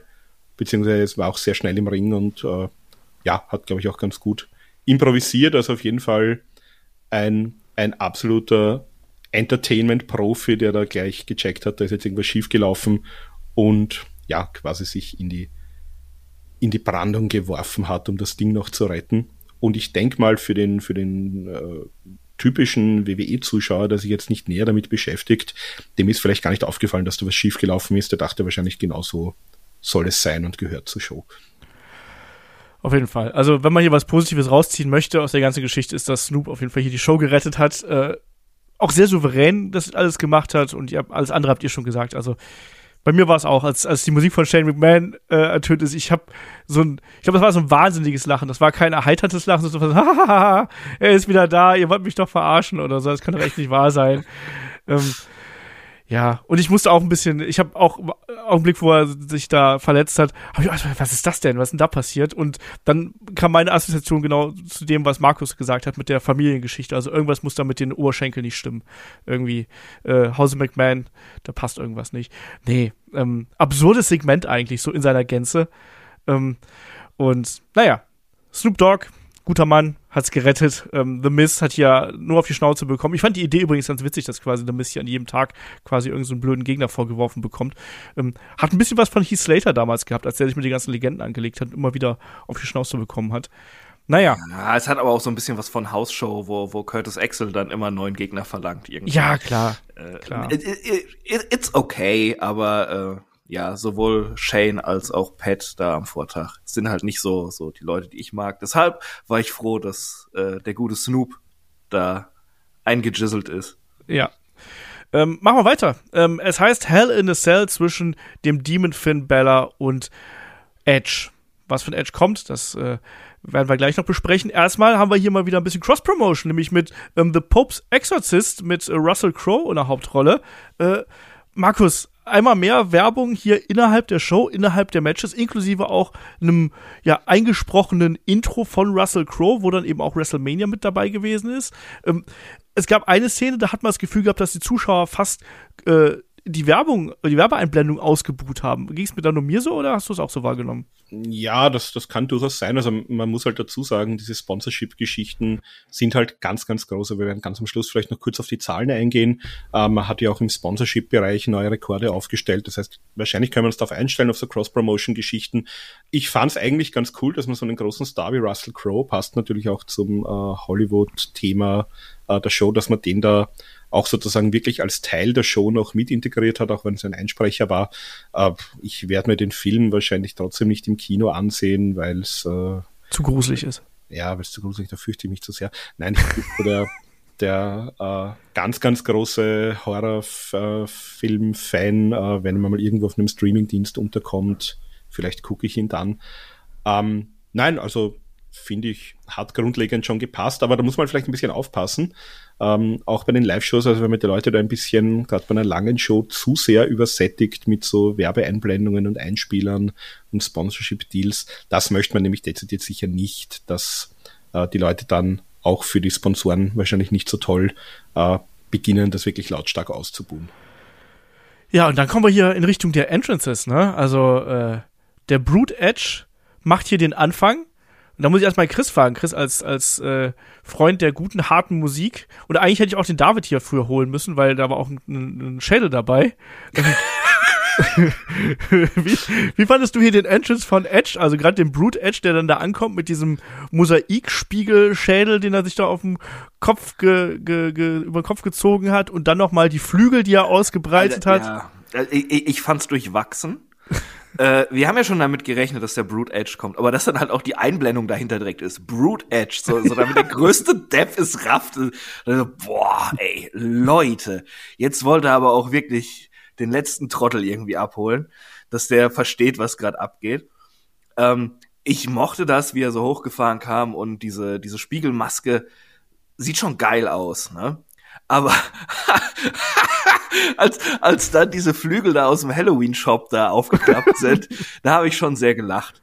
Ähm, und das hat für mich irgendwie so, so die Bedrohlichkeit, die der Auftritt haben sollte und die Ernsthaftigkeit, hat das so ein bisschen weggenommen, muss ich sagen. Ich war ehrlich gesagt auch froh, als dann die Kamera weggeschaltet hat und als man dann den normalen Edge da hat stehen Ja. sehen. Und du hast auch im Publikum gemerkt, dass alle so, hey, wir wollten den Brute Edge zwar sehen, aber nicht den. Ja, es ist ja, es ist, es war doch auch andere Musik und, und Ja, ja. es sie- sieht nicht so aus und wo ist Gangrel und wo, wo ist das Blutmann? äh, also, äh, so sehr halbgar, sehr Ja, halbgar. und die Energie fehlte halt auch, finde ich, sowohl dem Song als auch dem ganzen Entrance. Und deswegen war ich dann heilfroh, als dann Autobridge und Metalingus wieder kam und so, danke, und auf einmal war die Crowd wieder da und äh, ab die, ab die Post. Ähm, Markus, wie ging's dir denn beim Entrance von äh, Finn Bella, vom Demon, der hier, der hier hereinkam, mit äh, lilafarbenem Judgment Day Nebel und Zeitlupe und so? Ja, also den, den Demon Edge, also ich mag ja, ähm, ich habe das schon damals bei New Japan äh, cool gefunden, wenn äh, Prince David da mit seiner mit seinem Ganzkörper-Make-up aufgetaucht ist. Das heißt, da, da freue ich mich immer. Das hat dem Match auch so ein bisschen noch eine Special-Note gegeben. Ähm, fand ich eigentlich gut. Ein bisschen äh, die, die Tentakel hätte ich nicht gebraucht. Vielleicht sind die noch von dem äh, Bianca Belair Entrance übrig geblieben, äh, die, die Tentakelmonster. Aber sonst äh, fand ich das eigentlich schon ganz cool. Also es war halt ein, ein großer WrestleMania Entrance eigentlich für beide. Ähm, bei, ja, bei Edge ist es halt auch, es hätte gepasst, also meinetwegen hätten, hätten sie auch Slayer durchspielen können, aber man hat schon gemerkt, die Crowd äh, ist dann schon mehr auf das, auf die bekannte Musik auch abgegangen. Ja, und dann haben wir jetzt hier ein Match, was ganz im ich- Zeichen. Was? Was? Darf ich ganz kurz noch was zu Finn Balor sagen? du darfst. Ich finde, das hat äh, farblich einfach nicht so richtig gepasst mit dem, mit dem lila Judgment Day Zeug dabei. Das sah ein bisschen strange aus. Also klar, sie wollten ihm da äh, seine Zugehörigkeit zu der Gruppe oder dass er der Anführer ist, das wollten sie schon optisch irgendwie zeigen, aber das sah seltsam aus. Ich hätte ja auch gern noch gesehen, wie der Judgment Day am Vortag ähm, diese ganzen Waffen lackiert mit Fingerfarben oder so. Dass vielleicht äh, Dominik, der irgendwie so malen nach Zahlen oder so dann macht, das, das hätte mir noch ein bisschen Freude bereitet. Aber da, da greife ich jetzt schon ein bisschen vor. Ja, da wollte ich mich auch drauf zu sprechen kommen, weil das ging ja relativ schnell los. Und die beiden kloppen sich ja am Anfang so ein bisschen und äh, stellen dann ja fest, so gut, mit nur mit Gekloppe kommen wir hier nicht weit, wir brauchen ein paar Gegenstände. Und dann holen sie ja die ersten äh, Waffen hier raus. Und das ist ja, dann sind ja diese violetten Kendo-Sticks und Edge holt ja dann so einen roten Stuhl. Ne, das ist der mit dem roten Stuhl. Ähm, Ja, das sollte zum Proktologen gehen. ist das nicht auch ein Möbelhaus, die mit dem roten Stuhl? Ja, Zumindest in Österreich ist das hier der XXX-Lutz, der macht, Ja, genau. der macht oder mit der mit dem roten Stuhl. Ja. Ähm, naja, und Markus, hier wird das Match ganz klar dadurch bestimmt, dass quasi Finn Balor in seiner Demon-Persona sehr unantastbar ist, sehr wild ist, ähm, sehr vieles nicht verkauft, keinen Schmerz spürt und Edge irgendwie versucht, ein Patentrezept dagegen zu finden. Und dann gibt's ja auch die Szene, wo er ihn dann unter ja, genau, das, da kommen wir gleich noch drauf zu sprechen. Aber da gibt's ja auch die Szene, wo er ihn dann in der, Zellenecke quasi einsperrt mit den Kendo-Sticks zum Beispiel. Und der arme Finn Bella schafft es auch nicht, diese Sticks wegzuziehen, weil er plötzlich die spontane Handlähmung äh, bekommt. Also das habe ich ein bisschen, das war zwar, das war zwar visuell ein cooler Spot, aber dann haben sie das so als der Totale gezeigt und ich denke mir, der muss doch nur hochgreifen und diesen, diesen, also quasi in die Ecke äh, gedrängt und dann so quer, also diagonal quasi auf jeder, äh, auf, auf jeder Seite von diesen, ja, auf 90 Grad zusammenlaufenden Käfigteilen äh, hat, hat Edge dann eben äh, oben und unten den Kendo-Stick quasi so, so ein Dreieck quasi gebildet, wo, wo Finn Balor dann eingesperrt war. Und ich dachte, ja, dann, dann schiebt den blöden Stab halt zur Seite. Aber gut, in, einer- in einer Welt, äh, wo Leute in einem äh, auf vier Seiten offenen Ring auch eingesperrt werden und nicht äh, fliehen können, wenn irgendwie der, der böse Mann kommt, äh, nehme ich das einfach mal als, als Teil der Story hin. Aber es hatte wirklich so ein bisschen was von, äh, von Cletus aus dem Simpsons-Film, ne? Mit dieser hüfthohen Mauer, wo er versuchen soll, zu dem, zu dem See zu kommen und es nicht schafft. Ja. Äh, die Idee auch mit dem Dropkick fand ich dann ganz cool. Also das sah halt dann auch gut aus, muss ich sagen. Ne? Und dann Edge, der dann relativ schnell einen Tisch rausholt, der Demon, der einfach dann, kaum dass er sich befreit hat, wieder komplett durchdreht. Ich bin mir sehr sicher, dass Kai äh, sehr geschimpft hat, weil der Demon ständig die Zunge rausgestreckt hat. Ja, das ist mir auch auf den Sack gegangen, Mann. ich bin jetzt der böse Demon, ich streck die scheiß Zunge raus, Alter, ey. ja, ähm, da geht's in die Treppe, äh, es gibt im Ring wieder einen Flapjack, dann schon sehr früh ein Impaler DDT. Ähm, der Spear wird durch eine Slingblade gekontert. Äh, dann auch äh, geht's wieder nach draußen. Edge landet im Käfig und so weiter und so fort. Aber also ist ja auch schon durch den Tisch dann mal gegangen gleich. Stimmt, per Double Dropkick, genau draußen ne, war das war das auch noch. Ähm, das, das, war übrigens sehr schön, wo, wo er da durch den Tisch gegangen ist und dann klappt die obere Seite noch so runter auf ihn. Das sah sehr witzig aus. Ja, und draußen geht's dann auch noch zur Sache. Da werden dann Stühle geworfen, es gibt einen Big Boot, es gibt einen Killswitch wieder im Ring und dann diesen äh, Neckbreaker für eine 2. Also Edge hat hier eigentlich fast alle seine ganzen Trademarks rausgehauen, um die Demon irgendwie unter Kontrolle zu bringen. Aber wenn die normalen Trademarks nicht ausreichen, dann braucht man halt eine Leiter. Ja, und Chris, du hast es gerade schon angesprochen, äh, dieser eine Leiterspot, der ist ein bisschen daneben gegangen, als Edge dem Demon hier die Leiter entgegengeworfen hat. Äh, ja, um mal den großen Philosophen Peter Griffin zu zitieren, bam, voll in die Fresse. ähm, das gab dann eine ordentliche Platzwunde und das Match wurde unterbrochen. Was, also man kann es ja von medizinischem Standpunkt absolut verstehen, aber es nimmt dann natürlich immer was von Hell in a Cell, ne? Gerade wenn man an so Blutschlachten von früher zurückdenkt, ähm, ist es halt so ein bisschen seltsam, wenn das Match unterbrochen wird. Äh, und ja, Edge musste dann auch erstmal improvisieren äh, und ist dann rausgegangen hat irgendwie äh, unterm Ring dann nochmal nachgeguckt und alles irgendwie so halb rausgeholt, damit die, die Kamera irgendwas zu zeigen hatte, während sich um Finn Bella gekümmert wurde. Ist dann halt immer sehr, sehr unglücklich natürlich und nimmt so eine Dynamik aus dem Match. Aber ähm, ich war alleine schon sehr froh, dass es dann, dass es dann weitergehen konnte, dass da die Blutung gestoppt wurde und äh, sie noch dieses Match zeigen konnten. Es wäre ja ein absolutes Debakel gewesen, ähm, wenn, keine Ahnung, äh, wenn Bella nicht hätte weitermachen können. Und dann müssen sie da Hell in a Cell abbrechen. Also, also also, auch Kudos an, an Finn, dass er das dann durchgezogen hat. Denn ja, vor allem habt ihr das Foto gesehen, wie das Ding ausgesehen hat, diese Wunde. Also da gibt's auf, auf Twitter kursiert das, das ist tatsächlich ja. eine, ja, ein, ein, gut zehn Zentimeter langer Cut quer über den Kopf. Uh, und soweit ich das mitbekommen habe, haben die tatsächlich, also er wollte offenbar unbedingt weitermachen, der Arzt, äh, ich, ich denke mal, die haben den wahrscheinlich auch mal ganz kurz irgendwie auf äh, Gehirnerschütterung und sowas. Ja, sicher. Ähm, und sie haben ihm dann tatsächlich auch äh, offenbar so ein, ein äh, Betäubungsmittel mal äh, gespritzt und haben dann wirklich auch mit einem mit einem Stapler mal diese Wunde geschlossen. Also auch da Respekt vor, vor Finn Beller, der da offenbar auch nicht vor großem Publikum äh, abbrechen wollte, der hat sich da ordentlich äh, verarzten lassen. Ähm, man hat halt auch durch dieses äh, rot-violette Make-up nicht so gesehen. Ja. Man hat dann, man hat dann mal in einer, in einer, äh, in so einer Vogelperspektivaufnahme gesehen, dass da doch eine ganze Menge Blut auf der Matte war. Also äh, kann ich schon verstehen und finde ich auch absolut gut, dass man da, also die Gesundheit geht vor, selbst wenn man jetzt das Match hätte abbrechen müssen, ähm, das würde ich niemandem vorhalten. Also wenn der einfach nicht mehr in der Lage ist, weiterzumachen oder das als zu gefährlich von, von den Ärzten wahrgenommen wird, na, dann ist das so, dann, dann ist das Match abgebrochen. Also, also, falls du mich jetzt falsch verstanden hast, das würde ich auch niemandem vorhalten dann. Äh, ich meine nur, das wäre halt ein absolutes Debakel gewesen, das, das dann abbrechen zu müssen. Klar, vor allem in, in, in Hinblick auf früher. Also wir, wobei wir, wir hatten das ja, ähm, weil auch Leute gesagt haben, ja, da unterbricht man. Also als Mick Foley damals durch die, durch die Cell gekracht ist, äh, hat man ja auch mal erst unterbrochen und ihn, ihn gecheckt. Also von daher historisch sogar äh, akkurat gehandelt, dass man sagt, da ist jetzt sowas Schlimmes passiert, da muss man den erstmal anschauen, bevor es weitergeht. Aber ja, zum Glück ähm, konnte er, also kann man wahrscheinlich jetzt bewerten, ob das schlau war oder nicht, trotzdem weiterzumachen, weil auch eine Gehirnerschütterung diagnostiziere ich nicht in zehn Sekunden.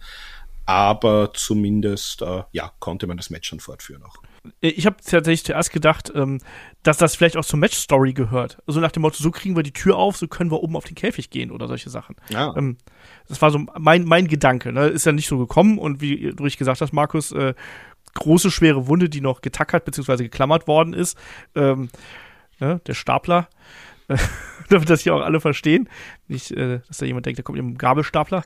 Ähm, nein, also das war, das war schon eine heftige Geschichte auf jeden Fall, muss man, muss man hier ganz klar sagen. Und äh, größten Respekt an Finn Bella, dass er da ähm, das Ding weiter fortgeführt hat. Ich bin mir auch sehr sicher, dass der am nächsten Tag schöne Kopfschmerzen gehabt hat nach dieser Leiter an den Kopf.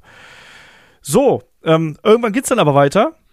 Und äh, ja, Markus, dann sind wir auch wirklich schon im Schlusssprint quasi, weil dann werden hier die, die äh, Finisher auch vom, vom Demon ausgepackt. Wir sehen 1916, Coup de Gras sehen wir, der daneben geht den ersten Spear und dann sind wir wirklich schon auf dem Weg Richtung Schluss gerade. Genau, also er hat dann nochmal einen, äh, einen Tisch rausgeholt, da ist Bella dann nochmal mit dem Kendo-Stick auf ihn losgegangen, äh, hat unten einen Stuhl, also mit dem Stuhl gab es auch noch einiges und äh, ja, er hat dann, also sie, haben, sie hatten dann sogar so eine kleine Plattform in der Zelle, die ist normal, also in der äh, Hell in a Cell, die normalerweise nicht da ist. Da ist er dann noch so äh, wirklich hoch und äh, wollte nochmal einen Coup Gras zeigen und ist dann auch durch den Tisch durch. Also Edge ist da, äh, hat sich dann noch runtergerollt. Und ja, dann äh, hat Edge noch einen Spear gezeigt, da gab es noch einen Nearfall. Äh, dann gab es noch ein bisschen äh, mit einem Kendo-Stick und einem äh, roten Stuhl, ein bisschen noch auf den Rücken. Und ja, dann hat er anders als äh, der Jungle Boy äh, nicht gezögert beim Concerto, hat ihn durchgezogen und äh, hat auch so den Sieg davongetragen. Und ja, es war interessant. Ähm, ich glaube, auf dem Mantel waren ja sogar auch die, die Namen von Christian und, und äh, Gangrel drauf, wenn ich das richtig gesehen habe. Beziehungsweise hat, glaube ich, sogar äh, Michael Cole den Christian mal irgendwann zwischendurch erwähnt. Also fand ich auch sehr interessant. Aber da auf jeden Fall äh, mit dem Concerto den Sieg geholt und den Demon in seine Schranken geweisen. Ich weiß jetzt gar nicht, ob das da. Äh, ich glaube, es war die zweite Niederlage vom mhm. Demon Finn, es war nicht die erste. Ja. Ich meine, auch hat er nicht mal gegen Brock verloren? Vertue, vertue ich mich da? Ich glaube, also irgendein großes Match hat er. Äh, er war lang ungeschlagen als, als Demon und dann hat er, glaube ich, einmal verloren, zwischenzeitlich. Uh, Bro Brock ist ja, glaube ich, normal rausgekommen, oder? War das gegen Bray Wyatt?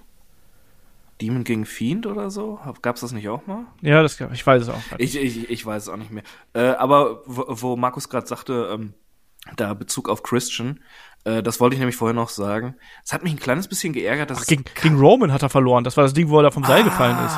Stimmt. Ja, ja, ja. äh, aber was ich noch sagen wollte äh, zu, zu Christian, es hat mich ein bisschen geärgert, dass es beim Unprettier keine Reaktion aus dem Publikum gab. So. Mhm. Das stimmt, ja. Äh, ansonsten, Chris, äh, wie gehst du hier aus dem Match raus? Gutes Match, schlechtes Match? Äh, hätte man da mehr draus machen können oder hat man im Sinne der Umstände hier schon das Optimum rausgeholt? Ach, im Sinne der Umstände war es wirklich gut. Äh, ich, ich glaube, moderne Hell in the Cell sind sowieso ein bisschen anders als welche, die wir vor einigen Jahren gesehen haben. Ich habe schon bessere Hell in the Cells gesehen, ich habe schon schlechtere gesehen. Ähm, Problem, was ich so ein bisschen hatte, äh, für mich war diese, diese Fehde irgendwie nicht mehr so richtig heiß. Sie ist eigentlich nur durch die Stipulation und äh, den Ort noch mal heiß geworden.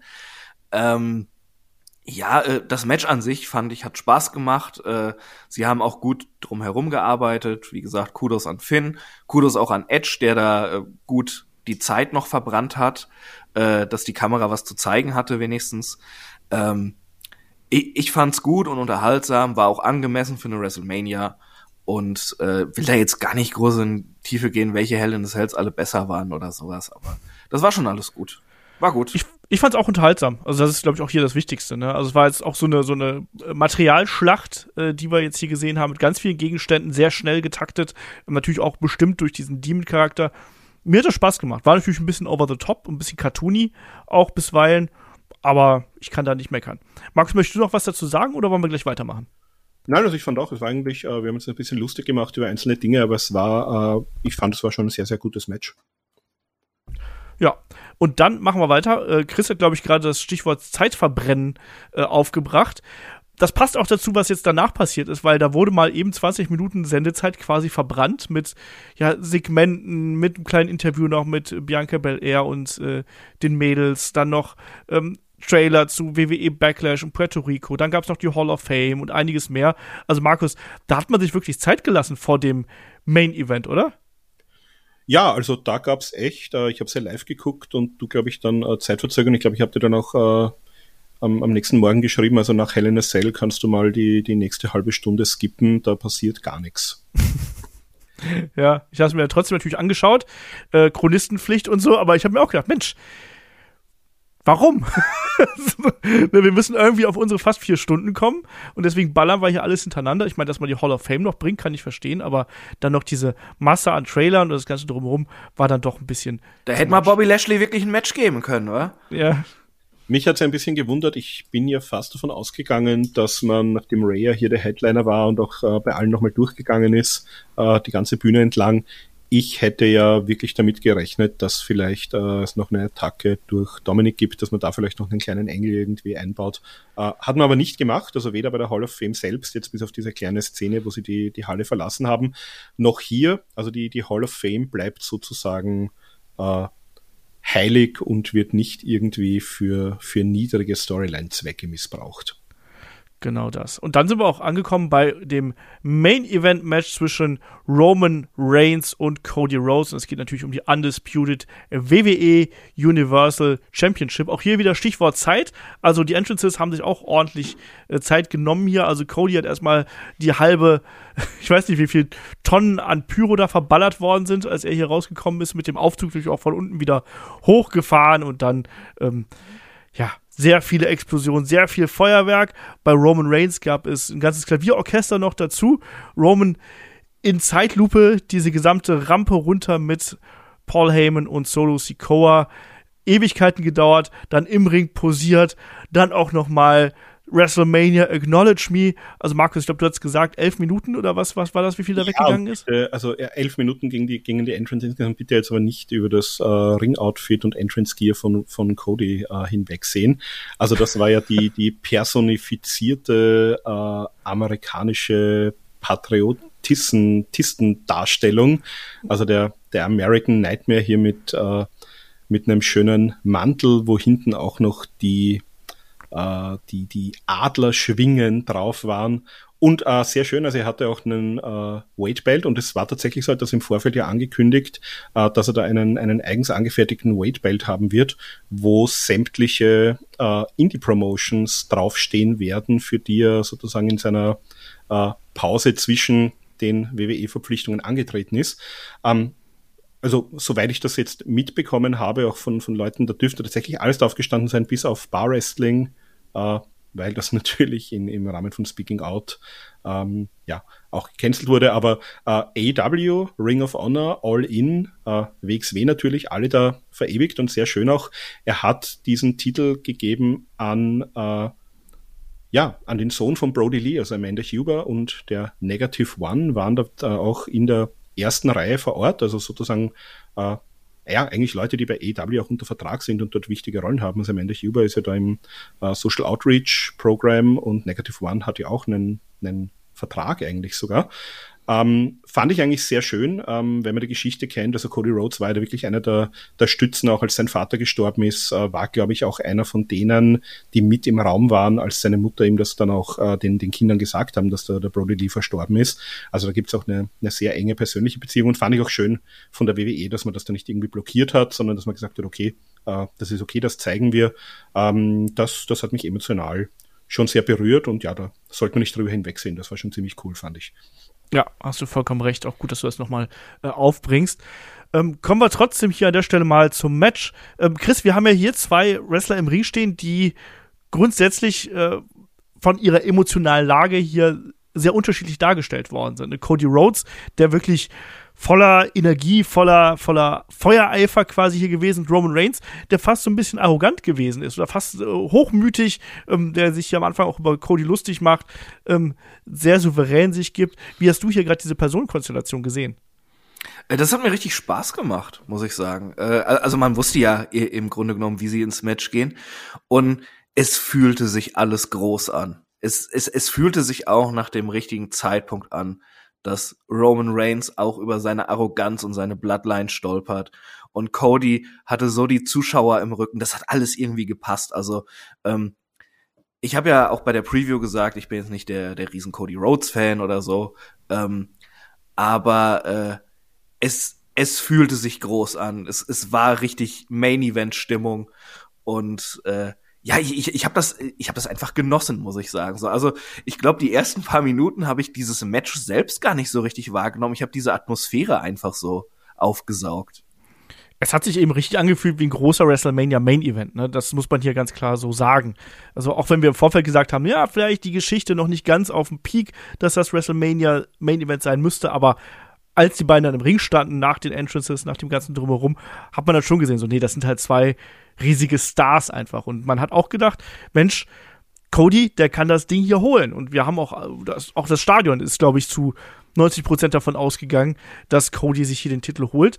Sollte er dann anders kommen, kommen wir gleich drauf zu sprechen. Markus, wie hast du gerade jetzt hier diese Anfangsphase gesehen? Es ging erstmal so ein bisschen hin und her und es wurde auch sehr früh klar gemacht, dass Solo Sikoa hier eine, eine gewisse Rolle innerhalb des Matches spielen sollte, weil der ja auch sehr früh schon mit dem Stuhlschlag hier eingegriffen hat. Genau, also mir ist, mir ist ein bisschen ähnlich gegangen. Ich habe das am Anfang mal wirklich eher so genossen, diese ganze Atmosphäre. Ähm, Cody hat dann auch gleich so diesen, diesen Gold-Dust-Spot gezeigt, wo sich so sozusagen hinfallen lässt und diese äh, Ohrfeige nach oben austeilt. Aber dann hat, ähm, ja, dann, dann war es eigentlich ein bisschen die Roman Reigns Show. Und genau, Roman ist eben mit Paul Heyman und mit Sol Sikoa rausgekommen, also nicht mit den Usos gemeinsam. Der ist ja auch sein persönlicher Enforcer jetzt, der Solo. Und genau, der hat dann schon mal äh, hat dann schon nochmal sich bemerkbar gemacht an der Stelle. Wir haben auch gesehen, davor, vor dieser Attacke gegen äh, Cody mit dem Stuhl, gab es ja auch nochmal einen Brawl auf der Rampe. Da hat ja dann äh, Roman zum Beispiel ähm, Cody erstmal noch auf die Rampe geslammt, vorher auch schon die Rippen ein bisschen bearbeitet worden. Danach Cody aber auch wieder zurückgekommen, hat Roman auf die Rampe ähm, geslammt, ging dann wieder zurück in den Ring und quasi als ähm, Roman schon wieder im Ring gewesen ist und Cody auf dem Weg zurück gewesen ist, ähm, hat sich Solo auch direkt neben Cody, das fand ich ein bisschen unglücklich, also wirklich so direkt nebenan einen Stuhl genommen und hat ihm den Stuhl quasi in die Rippen gerammt. Das hat Roman dann wiederum ausgenutzt, um erstmal einen Drive-by-Dropkick zu zeigen, dann die Kravat, also hier einen ähm, Haltegriff, Solo, der ähm, erneut eingreift, ähm, Roman, der dann mit einer, mit einer Clothesline nachlegt. Also generell dieser Personalie äh, Solo Sikoa hat hier eine sehr, sehr große Rolle natürlich schon im gesamten Matchverlauf gespielt. Ähm, das haben wir ja in der Preview auch schon gesagt, ne? Genau das, genau das. Ich, ich, ich fand es übrigens gar nicht so unglücklich mit dem Stuhl, denn er, er war ja ein Stück weiter weg von Cody und äh, also da gestehe ich zu, dass dann äh, äh, ein Cody in der in der Zone ist, weißt du, dass er da äh, so einen Tunnelblick aufgesetzt hat und das nicht mitkriegt, dass der da den Stuhl drunter herholt. Das fand ich schon okay. Ähm, Vorher möchte ich noch einen Spot ansprechen, den ich recht cool fand. Äh, Disaster Kick into Powerbomb. Stimmt, ja. Hat mir Spaß ja. gemacht. Ja. Das war so der erste große Knall, den es quasi hier ja. gegeben hat. Da bin ich bei dir. Den nächsten großen Knall, wenn wir so ein bisschen weitergehen, ähm, dann soll es ja nach draußen gehen und ähm, irgendeine Aktion auf das, auf das Pult geben hier. Ähm, und es ist ja dann schlussendlich Cody, der Roman Reigns dann ja im Backdrop von einem genau, Pult. Genau, glaube ich, eine, eine Powerbomb zeigen und ist dann gebackdroppt worden von einem, von einem Tisch auf den anderen. Genau, und da war dann auch Cody wieder komplett da, das große Cody-Comeback. Ähm, es gab den Cody-Cutter für zwei. Ähm, es ging auch nach draußen. Ähm, Roman nach dem Dive von Cody dann auch mit den Rippen in die Guardrail sehr, sehr angeschlagen. Ähm, aber dann auch wieder die Personalie Sikoa attackiert hier ähm, mit dem Weight Belt, wird dann aber auch des Ringes verwiesen, erstmal. Und ist dann scheinbar weg, sodass wir hier quasi einen äh, vorerst einen One-on-One -on -One haben. Wir sehen Roman, wie der sich den äh, Gürtel nimmt, ähm, mit dem Ref dann streitet, äh, weil der eben sagt, hey, du kannst den Gürtel hier eben nicht nehmen. Diese Verwirrung nutzt Cody aus für den ersten großen Nearfall. Es gibt einen Superkick und die Crossroads 2. Ne? Und ja, das war schon das erste Mal, dass wir hier gesagt haben, Mensch, vielleicht wird's ja doch was, vielleicht wird's ja doch was. Und danach gehen halt auch die, merkt man, dass man so langsam nicht Richtung Finish geht, aber die Aktionen werden größer und bedeutungsvoller. Und Markus, da packt man dann hier auch einen Uranagi aus, da packt man ähm, den Superman Punch Konter in dem Pedigree aus. Also da ist dann schon die, die Stimmung da. Ja, vor allem der, der Pedigree, ja, den haben wir ja schon ähm, jetzt auch bei, bei Seth Rollins gesehen. Und da natürlich, also Rhodes, äh, Cody hat ja auch sozusagen diese, äh, in, bei, bei, also es war sehr interessant, weil bei AEW hat er ja diese quasi persönliche Fehde mit, äh, mit Paul Levesque, mit Triple H aufgebaut, hat er auch beim ersten Pay-Per-View diesen, diesen äh, Thron zerstört. Und ähm, fand, fand ich auch einen netten Callback, dass er da hier den versucht hat, auch den, also mit dem Pedigree auch äh, den ausgepackt hat. Genau, dann gab es zunächst noch einen Disaster Kick. Ähm, da hat da, das ist allerdings in einem Superman Punch geendet. äh, für noch einen Nierfall. Und da hat man es erstmal gesehen, dass, dass Roman Reigns ein bisschen äh, ja, Zweifel vielleicht hat. Also das, das war eine, ihr habt das am Anfang ja gesagt, das war eine sehr schöne Geschichte mit äh, Cody ist der emotional, der ist konzentriert, der, der will das. Und Roman sieht das eigentlich ganz locker, macht sich ein bisschen lustig, sagt, schau, der ist quasi ein bisschen nervös. Für mich ist das ein, äh, ja, ein normales, hat er, glaube ich, auch bei im Vorfeld mal gesagt, für ihn ist es halt ein normaler Arbeitstag. Äh, nichts nichts Besonderes sozusagen. Und das war das erste Mal, dass man so ein bisschen auch die, die Zweifel im Gesicht bei Roman Reigns entdeckt hat.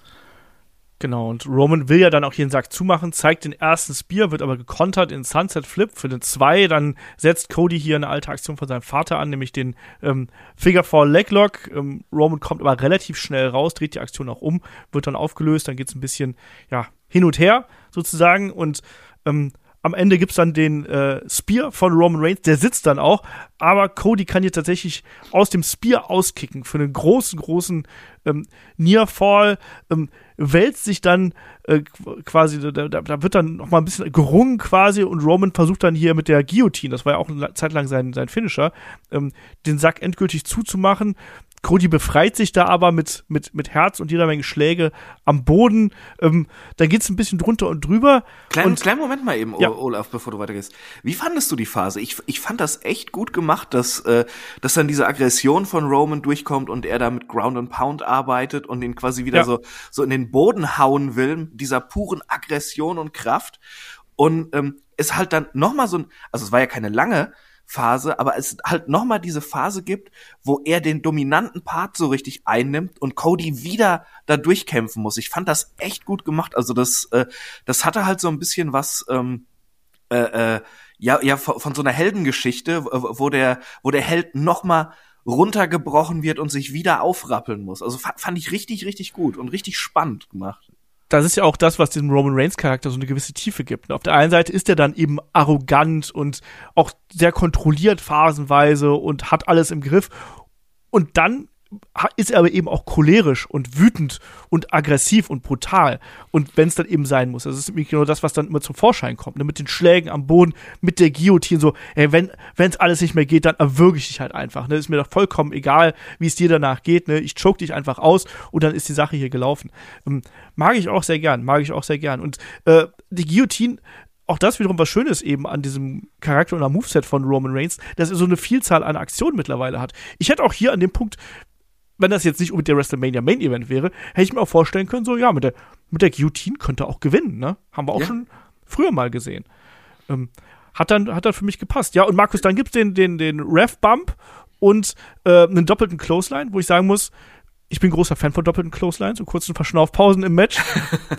weil danach geht's richtig durcheinander und es gibt die Eingriffe. Genau, also der äh, Cody äh, bootet quasi den Referee weg, also in dem Fall äh, nicht, wie wir es öfter gesehen haben, diesmal ist der Ref tatsächlich getroffen. Ähm, genau, dann äh, gab es diesen, diesen Double-Down-Spot und dann waren plötzlich, äh, also da wollte er den Crossroads ansetzen, da waren plötzlich die Usos da, ja. haben ihn gesuperkickt, haben auch den 1D äh, gezeigt und dann natürlich, äh, ja, schon ein bisschen zu erwarten, äh, Kevin Owens und Sami Zayn äh, kommen sozusagen rein, um da die ja, die Fronten auszugleichen, ähm, gibt einen Stunner, es, äh, genau, es gibt einen Stunner für Roman Reigns dann äh, von, von Kevin Owens und von Sami Zayn gibt es einen Helluva Kick, also da hat man dann auch tatsächlich gemeinsam gegen äh, Roman Reigns noch gearbeitet, ähm, hat allerdings auch nur für einen Nearfall gereicht, also genauso wie vorhin ähm, mit dem 1D auch, glaube ich. Und ja, dann, dann ging es auch schon Richtung Ende. Also da haben die dann die mit den Usos nach draußen gebrawlt, die waren dann weg, alle vier, die, die beiden Teams. Und ja, dann hat äh, Cody sozusagen diesen äh, Shake Rattle and Roll äh, artigen Move von, von Dusty Rhodes noch aufgepackt mit den Jabs, mit dem Bionic Elbow, mit dem äh, Goldust Uppercut. Und ja, dann, dann dachten wir eigentlich alle, okay, jetzt, äh, jetzt ist sozusagen das, das große Finish, äh, Roman Darf ich gerade noch mal ganz kurz reingrätschen? Weil ähm, diese, dieses, diese Abfolge, die wir dann da haben, ähm, Cody kontert ja quasi den, den heranfliegenden Roman Reigns, der Superman Punch hier attackieren will, mit diesem Flip-Flop and Fly, wie sie es ja genannt haben, also mit den Dusty-Schlägen. Und ich kann es dir nicht sagen, also vorher hatte man ja schon mit diesem Schlagabtausch, hat man das Publikum ja schon absolut drin gehabt, ne, die waren halt alle dabei. Und ich bin jetzt nicht der allergrößte Dusty Rhodes-Fan gewesen oder sonst irgendwas. Ne? Aber ich fand diesen Augenblick, ich fand das so passend auch, dass du dann quasi diese Geschichte aufgreifst und sagst, ja, jetzt diese Aktion von seinem Vater, die sorgt dann eben mit dafür, dass er dieses Fenster aufstoßen ja. kann, dass er dann danach die Crossroads zeigen kann, zweimal, ähm, und dass er quasi auf dem Weg zum Titelgewinn hier ist. Und ich hatte da wirklich Gänsehaut, als das passiert ist, weil ich diese Geschichte in diesen Aktionen verpackt so gut umgesetzt fand. Chris, wie ging's dir da? Genau so, genau so, Olaf. Also, als er da angefangen hat, ich dachte, jetzt der Bionic Elbow, wie geil. Also, ich, ich habe nie viele Dusty Rhodes Matches gesehen. Ich bin ja dafür auch noch ein bisschen zu jung dann. Äh, aber äh, kennt man halt, ne? Und man kennt auch die Geschichte und äh, eben um Dusty und und äh, wie Cody das verpackt hat und auch äh, was was Dusty einfach für ein äh, respektierter und und guter Typ hinter den Kulissen war. Und es hat so gut gepasst und ich habe mir das so sehr gewünscht, war komplett drin und ja, dann kommt alles anders und ähm, Heyman lenkt den, den Ref ab es ging ja auch noch, noch weiter. Also er hat dann äh, ein Crossroads gezeigt, hat ihn festgehalten, also quasi so. Ja, ja, genau, die, diese Steigerung, das war geil. Ja. gezeigt und wollte dann noch einen dritten und dann mal, okay, drei Crossroads, äh, keiner mehr da, der ihn irgendwie unterstützen könnte. Vorher diese, diese Dusty Moves, diese, diese Gold Dust Moves, also die, quasi die, die, die komplette, die, die kompletten Signature Moves der ganzen Familie ausgepackt. Äh, drei Crossroads und damit ist die Geschichte gegessen. Nein, ähm, Paul Heyman lenkt kurz den Referee ab und plötzlich äh, Solo Sikoa in einem Hoodie wieder da. Samoan Spike, äh, Spear und Roman Reigns verteidigt den Titel. Wie so. fandet ihr das? Für mich war das schon ein ziemlicher Downer. Also ja. das, äh, es, ich, ich fand's nicht gut. Also, also jetzt nichts gegen Roman und Nein, ich habe tatsächlich klar, ich bin da gesessen allein um, um halb sechs Uhr morgens in meinem Wohnzimmer und habe tatsächlich mal laut gelacht, weil ich nicht geglaubt habe, dass sie es wirklich durchziehen.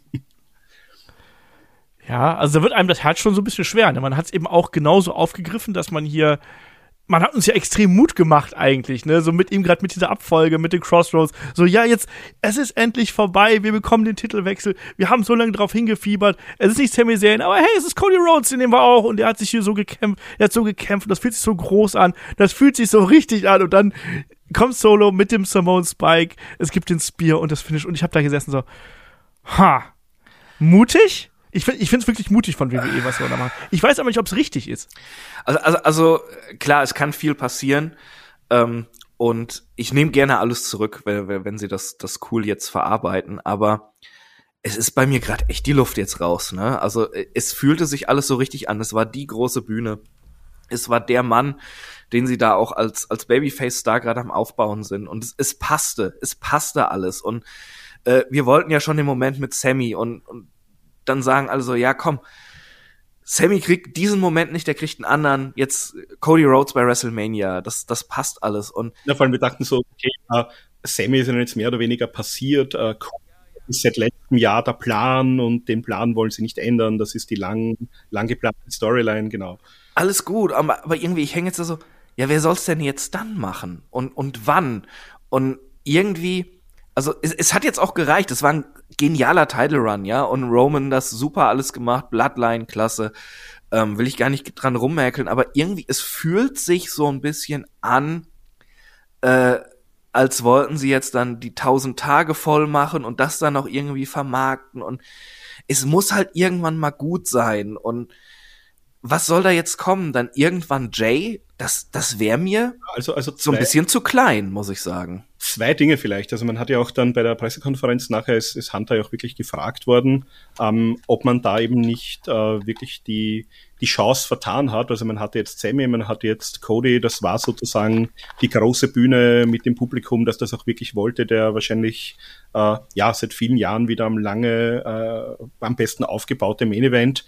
Und Hunter hat nur gesagt, naja, wartet mal ab, ähm, wir haben eine Geschichte, wir haben morgen Raw, also das ist auch das einzige Mal, dass ich Raw erwähnen werde, ich werde auch nicht spoilern, aber er hat bei der Pressekonferenz gesagt, wir haben morgen Raw, äh, morgen wird es vielleicht ein neues Kapitel geben.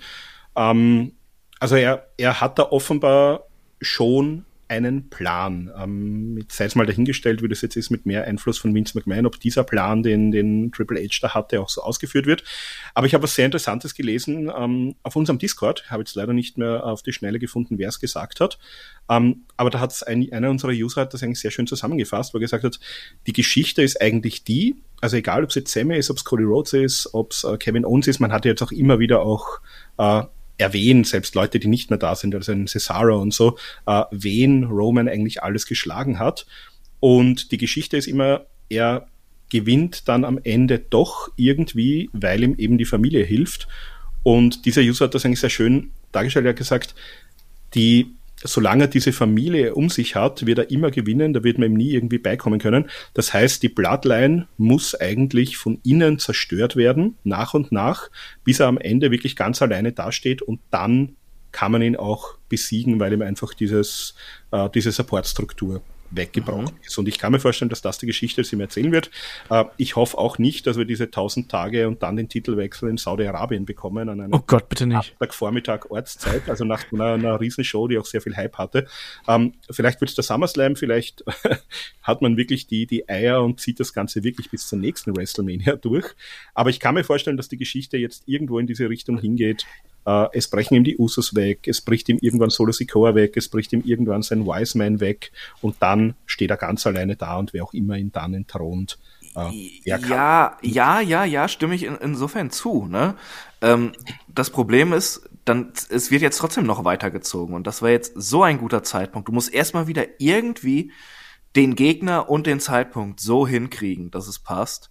Das ist dann nochmal eine ganz eigene Aufgabe und äh, wenn die Bloodline auseinandergeht, äh, ist es, ist es dann ein Titelmatch gegen Jay? Wäre mir zu klein. Wen stellen sie jetzt dann als Gegner da? Auch wenn er alleine ist, ist er ja nicht ungefährlich, äh, wer dann den Titel holt.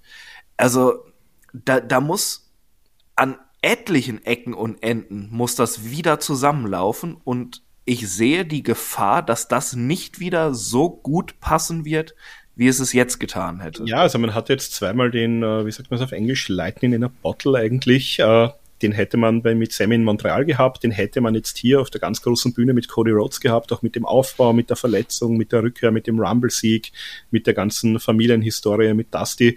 Äh, Dusty, der ja auch einer der Mentoren von Roman Reigns war bei, bei NXT in Florida.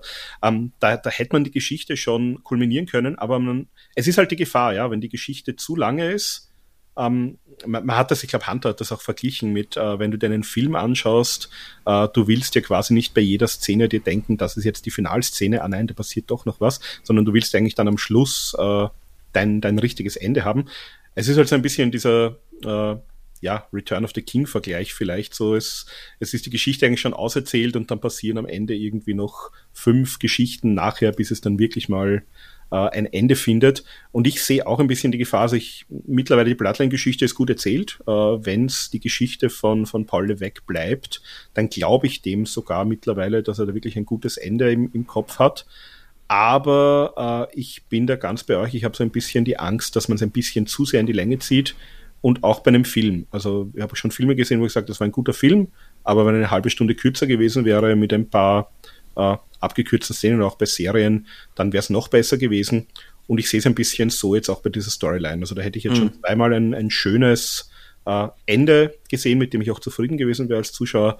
Ähm, vielleicht bin ich es trotzdem, aber vielleicht denke ich mir im Nachgang, na, da hätten wir aber ein, ein bisschen Fett auch rausschneiden können aus der Geschichte. Wir, wir verstehen uns, Markus. da muss ich auch gar nicht mehr viel zu sagen übrigens. Also ich bin da auch äh, in einer ganz, ganz ähnlichen Position, wie ihr das ja, was, seid. Was vielleicht schon noch sagen können, ist, wir haben jetzt immer wieder Gerüchte gehört, ähm, dass Roman Reigns ja jetzt auch mal sich eine längere Auszeit nehmen will oder zumindest jetzt noch weniger häufig da sein möchte, ähm, als er das jetzt in der Vergangenheit war. Also auch da wird es interessant sein, wie man die Geschichte weitererzählt, wenn eigentlich der Hauptprotagonist und der Champion gar nicht verfügbar ist oder noch seltener zu sehen ist, als es jetzt ohnehin schon war in den letzten Monaten. Das wird auch spannend sein. Schauen wir mal, schauen wir mal. Auf jeden Fall äh, schöner Talk zwischen euch beiden. Ich habe euch gerade sehr gerne zugehört.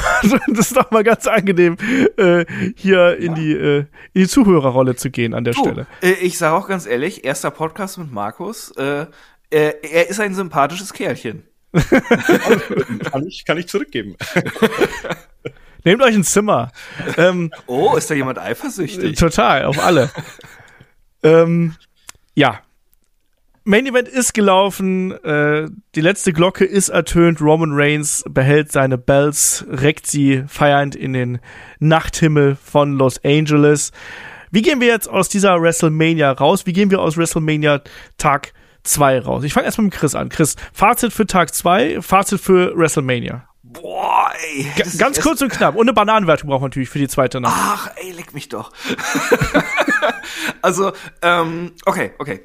Ähm, ich glaube, man kann nicht über Tag 2 reden, ohne nicht kurz etwas zu Tag 1 zu sagen. Ich fand, äh, Tag 1 war eine super Veranstaltung, war jetzt nicht alles perfekt, aber es war wirklich eine richtig klasse vier Stunden Veranstaltung, die äh, eigentlich in allen Aspekten funktioniert hat hat mir mega viel Spaß gemacht.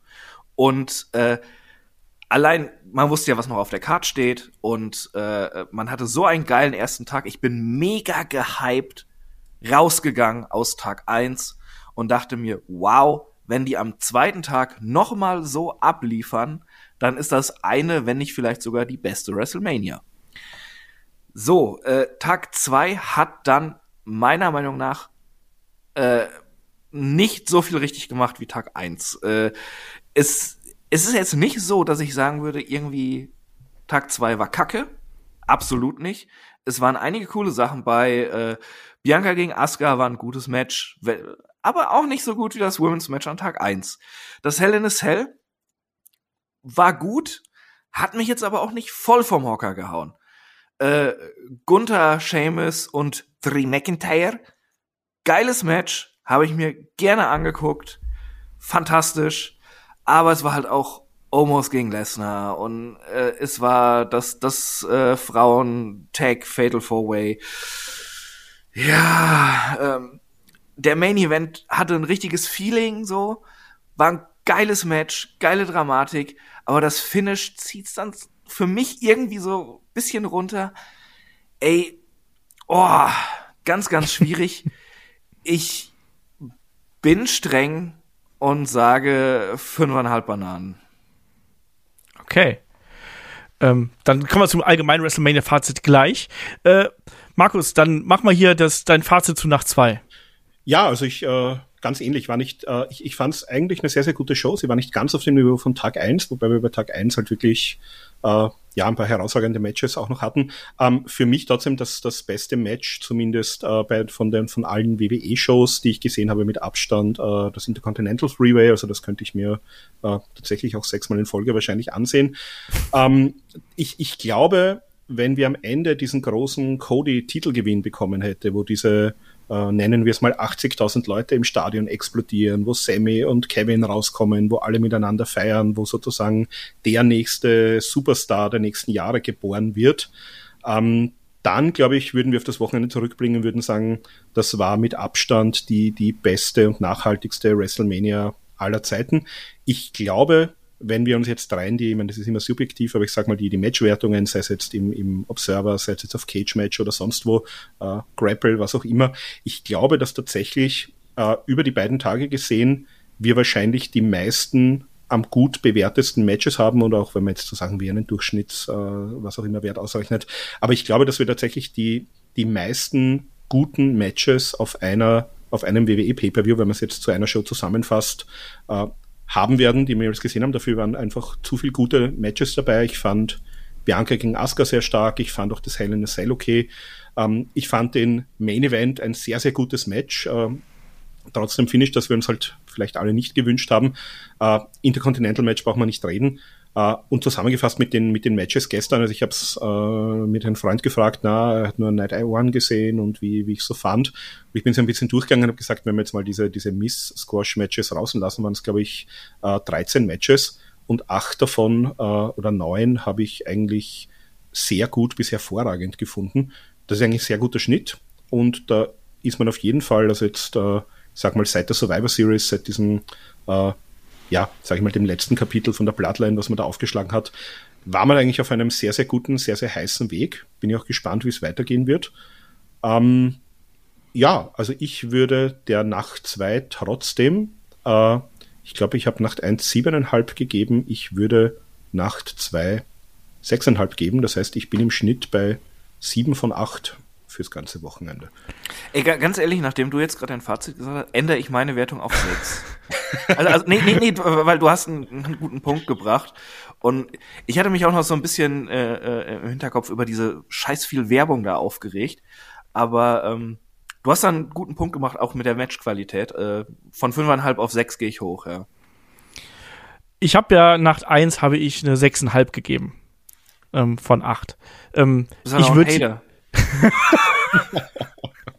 ähm, ich würde dem jetzt eine 5,5 geben. Ähm, weil gerade der Einstieg in die Show war halt eben dann nicht ganz so gut ähm, und dann bleiben hier im Endeffekt noch äh, vier Matches übrig, wenn ich hier runterzähle. Also ihr habt alle gesagt, der IC-Title-Match muss man gar nicht drüber diskutieren. Toller, toller Kampf, äh, hat unglaublich viel Spaß gemacht. Bianca gegen Asuka fand ich gut, ne, war ein gutes Match aber von der Matchstruktur her eben nicht so, dass ich da 100% involviert gewesen bin. Edge gegen Finn Bella, gutes Hell in a Cell Match, unterhaltsames Hell in a Cell Match und der Main Event war auch ein tolles Ding. Natürlich, die Emotionalität spielt ja eine ganz, ganz wichtige Rolle und ich will jetzt keiner von denen sein, die sagen, äh, da hat der Cody nicht gewonnen, deswegen kriegt das von mir drei Sterne weniger, WWE ist tot. So, ne? Ähm, aber natürlich, gerade so, es, uns fehlt natürlich dieser Abschlussmoment eigentlich, ne? Also dieser Abschlussmoment des, des Feierns. Wir wollten dieses äh, Hollywood Happy End haben. Das hat das zieht natürlich auch die Show ein bisschen runter. Und ich glaube auch, äh, Kai wird gleich auch noch mal ein paar Worte sagen. Der wird wahrscheinlich in eine ganz, ganz ähnliche Richtung gehen, was das angeht. Ähm, ich finde aber trotzdem, dass nach zwei super unterhaltsam gewesen ist. Ne? Also das muss man auch mal ganz klar sagen. Das war ähm, nach einem etwas unruhigen Start mit äh, dem Lesnar-Match und eben den äh, Showcase-Match ist es danach wirklich richtig gut geworden. Und hey, also Snoop, ich fand es halt trotzdem unterhaltsam. Also das klingt jetzt auch so so zynisch irgendwo. Ich fand es trotzdem witzig. Ähm, deswegen, ich gebe dem Ding hier immer noch eine 5,5. Da bin ich dabei. Und da sind wir immer noch bei einer guten 6 für eine, für eine sehr gute WrestleMania in meinen Augen. Und äh, ähm, da hat man schon sehr, sehr vieles richtig gemacht. Und ähm, auf jeden Fall eine der besten WrestleManias, die wir in den letzten 10, 20 Jahren hier erlebt haben. Und, ähm, hat sehr viel Spaß gemacht, waren tolle Matches dabei. Wenn ich jetzt überlegen müsste, was wäre so mein Lieblingsmatch, würde ich, glaube ich, sogar da geht das IC-Title-Match und das Damen, ähm, das SmackDown Women's äh, mhm. Championship-Match gehen da, glaube ich, Hand in Hand. Äh, tue ich mich schwer mit. Chris, hast du einen Favoriten von den beiden Wochenenden? Oh, das ist, also es sind tatsächlich auch diese beiden Matches, ähm, die ich da nennen würde. Ich, ich glaube, ich würde mich tatsächlich für, für Charlotte gegen Rhea knapp vor dem Three-Way der Männer da entscheiden. Ähm, aber was ich noch sagen wollte, ich, ich fand, der zweite Tag fühlte sich ein bisschen komisch an, auch mit der ganzen Werbung und so. Äh, es, es wirkte nicht so sehr wie eine eigenständige Show wie der Vortag, sondern irgendwie wie so ein Fortsatz. Ja. Und ich glaube, also es wäre natürlich sehr, sehr lang gewesen, aber ich glaube fast, diese Show hätte insgesamt geiler gewirkt, wenn es eine Show gewesen wäre, statt auf zwei Tage aufgeteilt, dann, dann würden wir das auch noch mal ein bisschen wohlwollender sehen, wahrscheinlich. Ja, vielleicht mit der Kickoff-Show noch vorweg oder sonst irgendwas. Ich weiß, ich, ich glaube, es ist echt schwierig und natürlich aus finanziellen, wirtschaftlichen Gründen macht es natürlich Sinn, diese Show auf zwei Nächte zu strecken. Natürlich. Also, da muss man gar nicht drüber reden. Ne? Auch ähm, allein die Länge, ne? das ist anstrengend, acht Stunden da in so einem Stadion zu hocken. Machen wir uns nichts Absolut. vor. Absolut. Andererseits, ich finde zum Beispiel, nach zwei hätte halt eben nicht knapp vier Stunden gehen müssen. Ne? Da war auch ja. einfach sehr, sehr viel Füllmaterial dabei. Ganz genau, das fühlte sich nicht so eigenständig an wie der Vortag. Ja, der erste Tag, der war da besser getimed und besser getaktet. Vielleicht auch, vielleicht auch deswegen so ein etwas negativeres ähm, Gefühl dabei. Ähm, ich würde sagen, an der Stelle gebe ich mal ab an den guten Kai aus Los Angeles, der euch noch mal eine äh, kleine Zusammenfassung hier von vor Ort ähm, kredenzt. Und äh, wir kommen dann gleich wieder zurück. Hier also mein Bericht zu Mania Tag 2. Fing ja an mit Brock gegen Aumis. Eigentlich äh, eine ganz gute Wahl als Opener, denke ich. Weil man dann direkt Brock rausschicken kann. Die Leute haben Bock auf Brock. Ähm, macht dann meiner Meinung nach Sinn gegen Aumis. Ne? Auch eigentlich, wie man es erwartet hat. Kurze Dinge, 5, 6 Minuten. Hat erst einstecken müssen. Aumis konnte ein bisschen gut aussehen mit den paar Moves, die er da zeigen kann. Dann Brock eben ganz simpel 3-4 German Suplex, fertig. Kann dann noch sein F5 zeigen. Alles nicht so mega besonders. Und dann war das Ding auch durch. Also wirklich das, was man erwartet hat. Frauen-Showcase-Match, bin ich ganz ehrlich, ähm, fand ich, fand ich wirklich nicht so stark. Hätte man auch auf der Karte nicht gebraucht, hat auch der Karte meiner Meinung nach nicht gut getan. Ähm, weil war jetzt auch nicht so das krasse Match davor, dass du sagst, ah, wir haben was zum Runterkommen. Also da fand ich persönlich, war das äh, Männer-Showcase-Match bedeutend besser, weil da bessere Aktionen drin waren. Hier fand natürlich auch ähm, immer was in Ordnung. So auch gerade irgendwie die, die Spots von Raquel, die jetzt ja auch gut präsentiert wird, finde ich. Nichtsdestotrotz auch da viele Sachen, die so ein bisschen unsauber waren, oder das Timing ein bisschen off. Ja. Danach kommen wir aber wirklich zum ersten guten Match. Ähm, dazu mit auch einem der besten Matches der Mania Card meiner Meinung nach. Und zwar Gunther gegen Drew gegen Sheamus. Also das war wirklich, äh, wie, wie Sheamus schon sagt, Banger after Banger. Oder halt in dem Fall hier Chop after Chop after Chop. Also wirklich gut gemacht, auch wie sich da, also war genau das, was ich mir auch gewünscht habe von dem Match. Kloppen sich da die Bomben um die Ohren. Natürlich auch schön so bei einer, bei einer äh, Hautfarbe wie Sheamus, die halt so komplett weiß. Da siehst du ja direkt den ersten Chop schon. Da gab es dann noch mehrere, auch die Tag-Team-Aktionen ähm, mit den Schlägen und den Chops von, von Sheamus und Drew gegen Gunther dann. Das auch passend war schön. Gute Nearfalls drin wirklich, aber das Highlight ist natürlich auch dann, dass uns Gunther das Ding verteidigt. Hätte ich, also ich habe es mir gewünscht, aber ich hätte auch sehr, ich habe auch sehr stark damit gerechnet, dass sie vielleicht Sheamus in den Belt geben, gerade das Grand Slam Ding und das, was sich jetzt auch wirklich nochmal irgendwie in die Herzen der Leute gecatcht hat. Gerade auch mit der Performance bei Clash at the Castle. Ähm, freue ich mich aber trotzdem, dass halt hier verteidigt hat, generell die ganzen Jungs da auf der großen Bühne zu sehen, ist immer noch surreal, gerade wenn man überlegt, dass, also Olf ja sowieso den noch viel häufiger gesehen hat, aber ich glaube, ich habe auch boah, bestimmt um die 50 Walter-Matches gesehen, auch in irgendwelchen äh, Locations, dann vielleicht wirklich nur vor 150, 200 Leuten. Ähm, auch wenn ich an so Sachen denke wie Bielefeld oder sowas. Das ist schon echt geil und der gehört da auch hin. Und wie der sich, der was heißt entwickelt hat, ich fand den war, fand der war schon immer gut, aber jetzt auch wieder dieses Star-Appeal hat, also wirklich fantastisch, fand ich richtig gut. Äh, Drew und Sheamus aber auch, spaßiges Match, hat mich mega abgeholt. Asuka und Bianca werden natürlich noch einen schwierigen Spot auf der Card, wenn man ehrlich ist, nach dem Match und auch generell große Konkurrenz, weil gerade das Match bei Tag 1 zwischen Charlotte und gegen äh, und Rhea mit dem sie sich natürlich messen oder an dem sie sich ermessen lassen müssen, ist eine große Aufgabe. Ich fand es auch ehrlich gesagt nicht so stark wie das Child Rhea Match.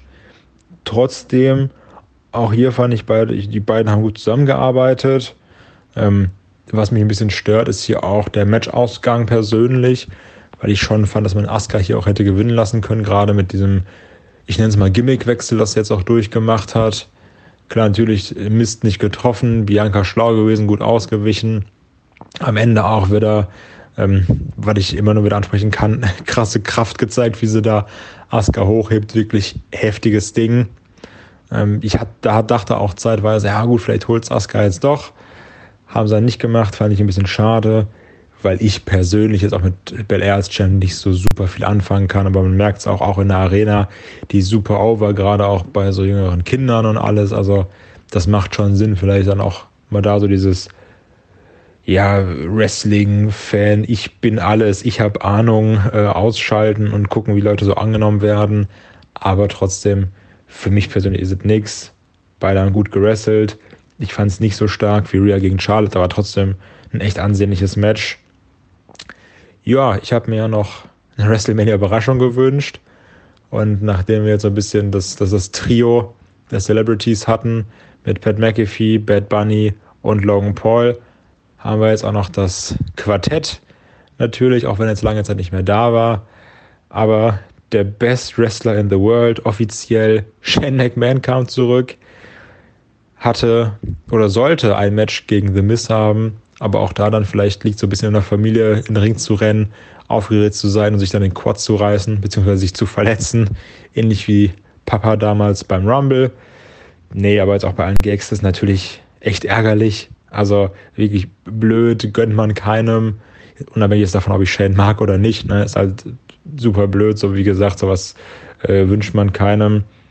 Aber was ich ganz gut fand, war Snoop Dogg, der dann da eingesprungen ist, das sehr professionell gelöst hat, kann jetzt auch irgendwie ein Earpiece drin gehabt haben, aber trotzdem dann haut er The Mist zweimal um, zeigt den People's Elbow, den Snoop Dogg Elbow Auch witzig, wie gesagt, wurde dann zeigt, ah, hier, ich habe ja kein Armpad oder sowas. Gut, schmeiße ich meine Sonnenbrille ins Publikum. Ich glaube, auch wenn du die fängst, hast du erstmal ein paar Tage ausgesorgt. Sicherlich ist sie ein bisschen was wert. Ähm, gut gemacht, holt seinen Mania-Sieg. Also echt ärgerlich für Shane natürlich. Snoop Dogg wirklich sehr, sehr, sehr gut improvisiert. Oder da das, das Ding gewuppt. Aber jetzt ganz egoistisch gesagt natürlich, ich hätte lieber andere Überraschungen gesehen als Pat McAfee und Shane McMahon. Ne? So, ja, klar, ist natürlich dann witzig, auch ein guter Pop für ihn, aber ähm, ganz egoistisch hätte ich da jetzt lieber auch einen Stone Cold oder sowas gesehen. Oder auch, von dem ich jetzt wirklich großer Fan geworden bin, seitdem ich hier bin, ähm, LA Knight hätte ich gerne gesehen. Ich hoffe jetzt, dass der bei Raw After Mania nochmal seinen Spot bekommt, weil das wäre so verschenkt, den äh, nicht zu zeigen. Ja, damit sind wir schon beim Co-Main-Event. Edge gegen Finn da muss ich erstmal ganz klar sagen, ähm, zwei fliegen mir an der Klappe. Ich wollte schon immer mal ein Hell in a Cell Match live sehen, das habe ich geschafft. Und ganz klar Kindheitstraum erfüllt, ein Live-Match von Edge sehen. Wirklich fantastisch, ne? Also da komplett Fan sein, finde ich so geil, dass ich das sehen konnte. Ich mochte es auch, wie sie es gelöst haben. Ich bin ja ehrlich gesagt kein Fan von Brute Entrance. Ähm, auch wenn es natürlich cool aussieht, habe da auch ein paar Bilder auf Instagram gepostet. Also sieht wirklich geil aus ne, muss man nicht drüber reden. Aber ich will natürlich Alter Bridge, ich will mitsingen, You Think You Know Me, das ganze Ding und dass wir dann beides machen, finde ich passend. Die Crowd hat auch drauf gewartet und auch entsprechend wieder mitgesungen. Äh, genauso soll es sein. Den Demon dann nochmal live zu sehen, auch geil. Wiederum cooler Entrance, muss man ganz klar sagen. Und zum Match selbst. Ich fand, die hatten da ein paar schöne Spots drin, haben auch irgendwie schön Gas gegeben direkt. Äh, die Waffen eingesetzt. Hier dieser Impaler DDT von der Leiter, das war ganz cool. Tablespot, äh, das Benutzen der, der, der Stühle und Candlesticks, passend. Was ja sehr fies war, ist äh, die Platzwunde oder beziehungsweise generell die Wunde, die sich für Bella zugezogen hatte auf dem Kopf.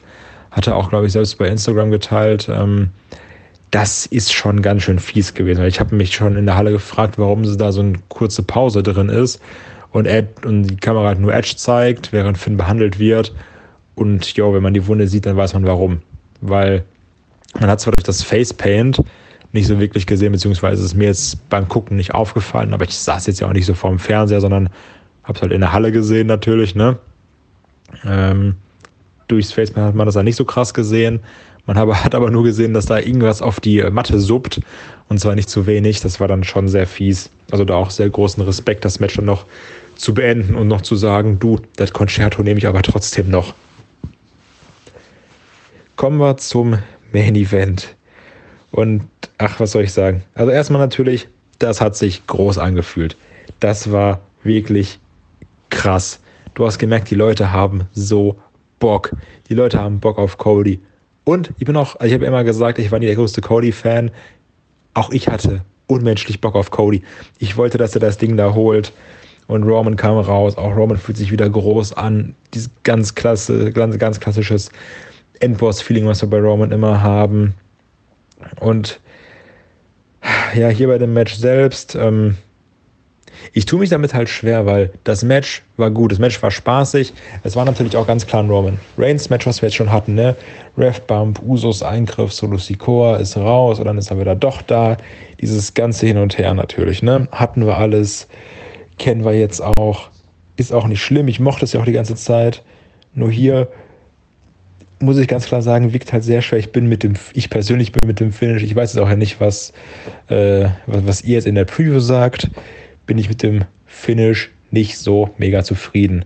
Stand jetzt. Naja, jetzt wirklich direkt Aufnahme meines Beitrags zum Podcast.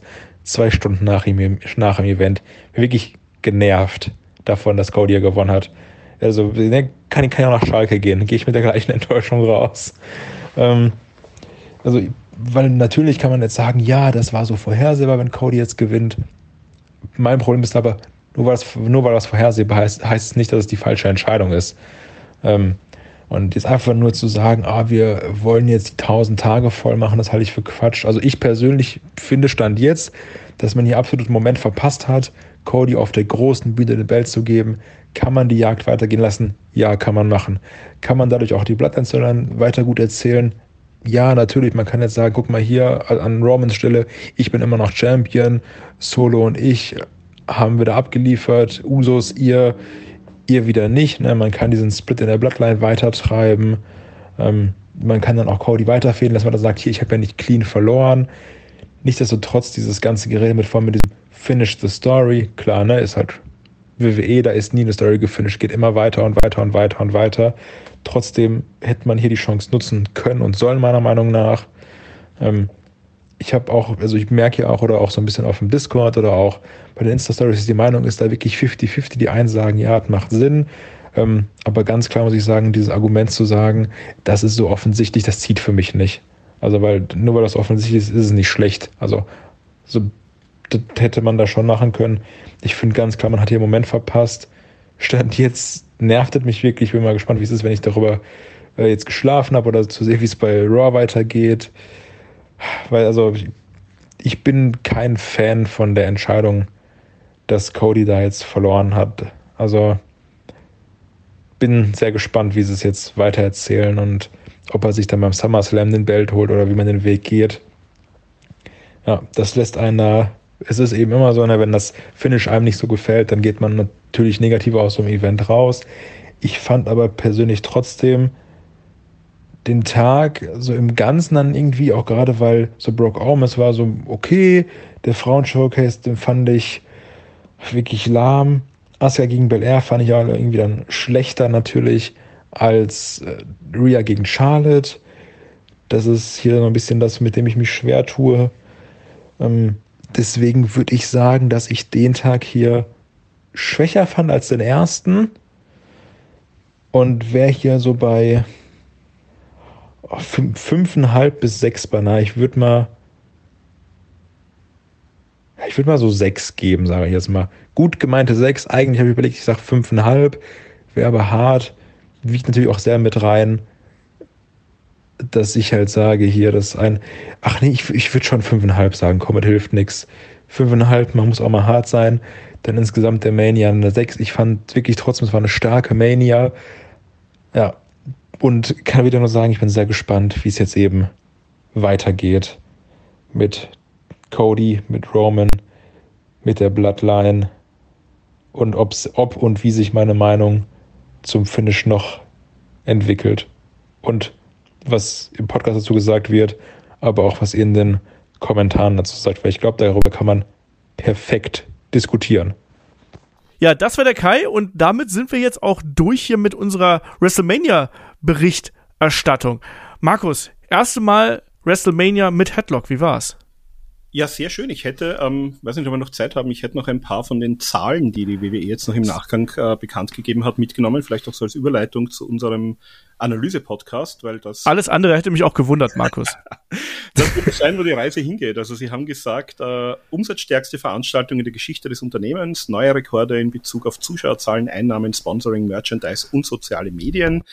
Ähm, ja, sie haben den, den bestehenden Zusat äh, Zuschauerrekord im SoFi Stadium, äh, nachdem sie ihn gestern schon, also am ersten Tag um 28 Prozent übertroffen haben, jetzt am zweiten Tag nochmal um 33 Prozent übertroffen.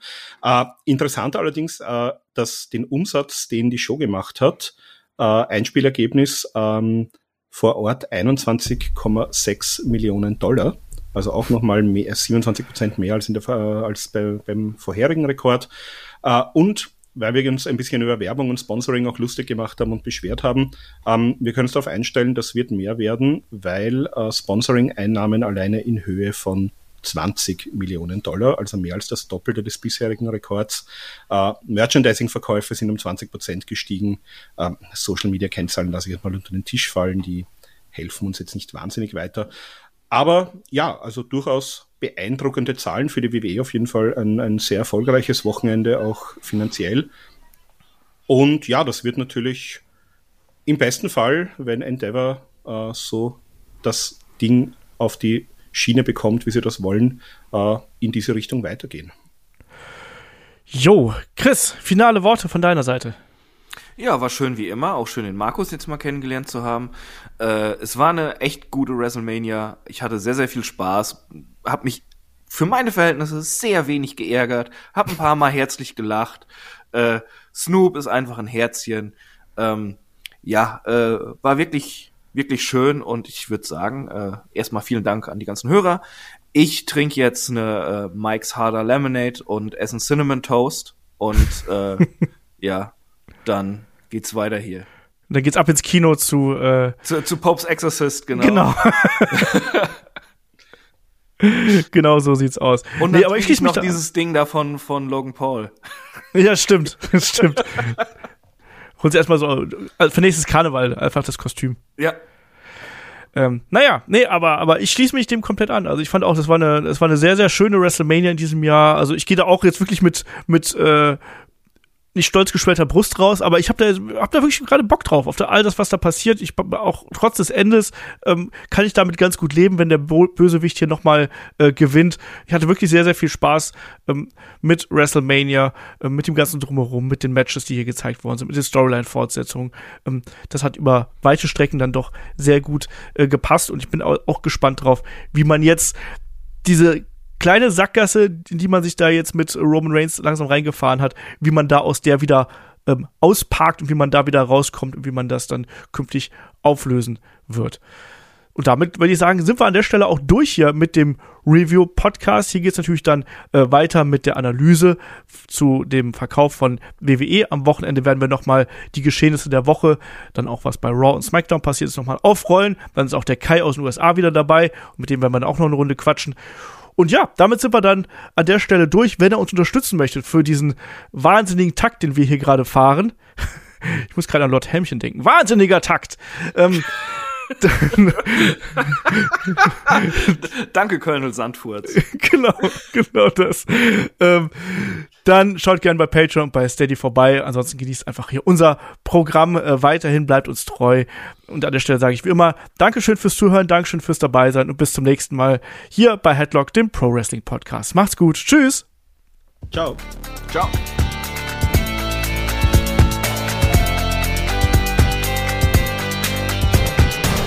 Headlock, der Pro Wrestling Podcast.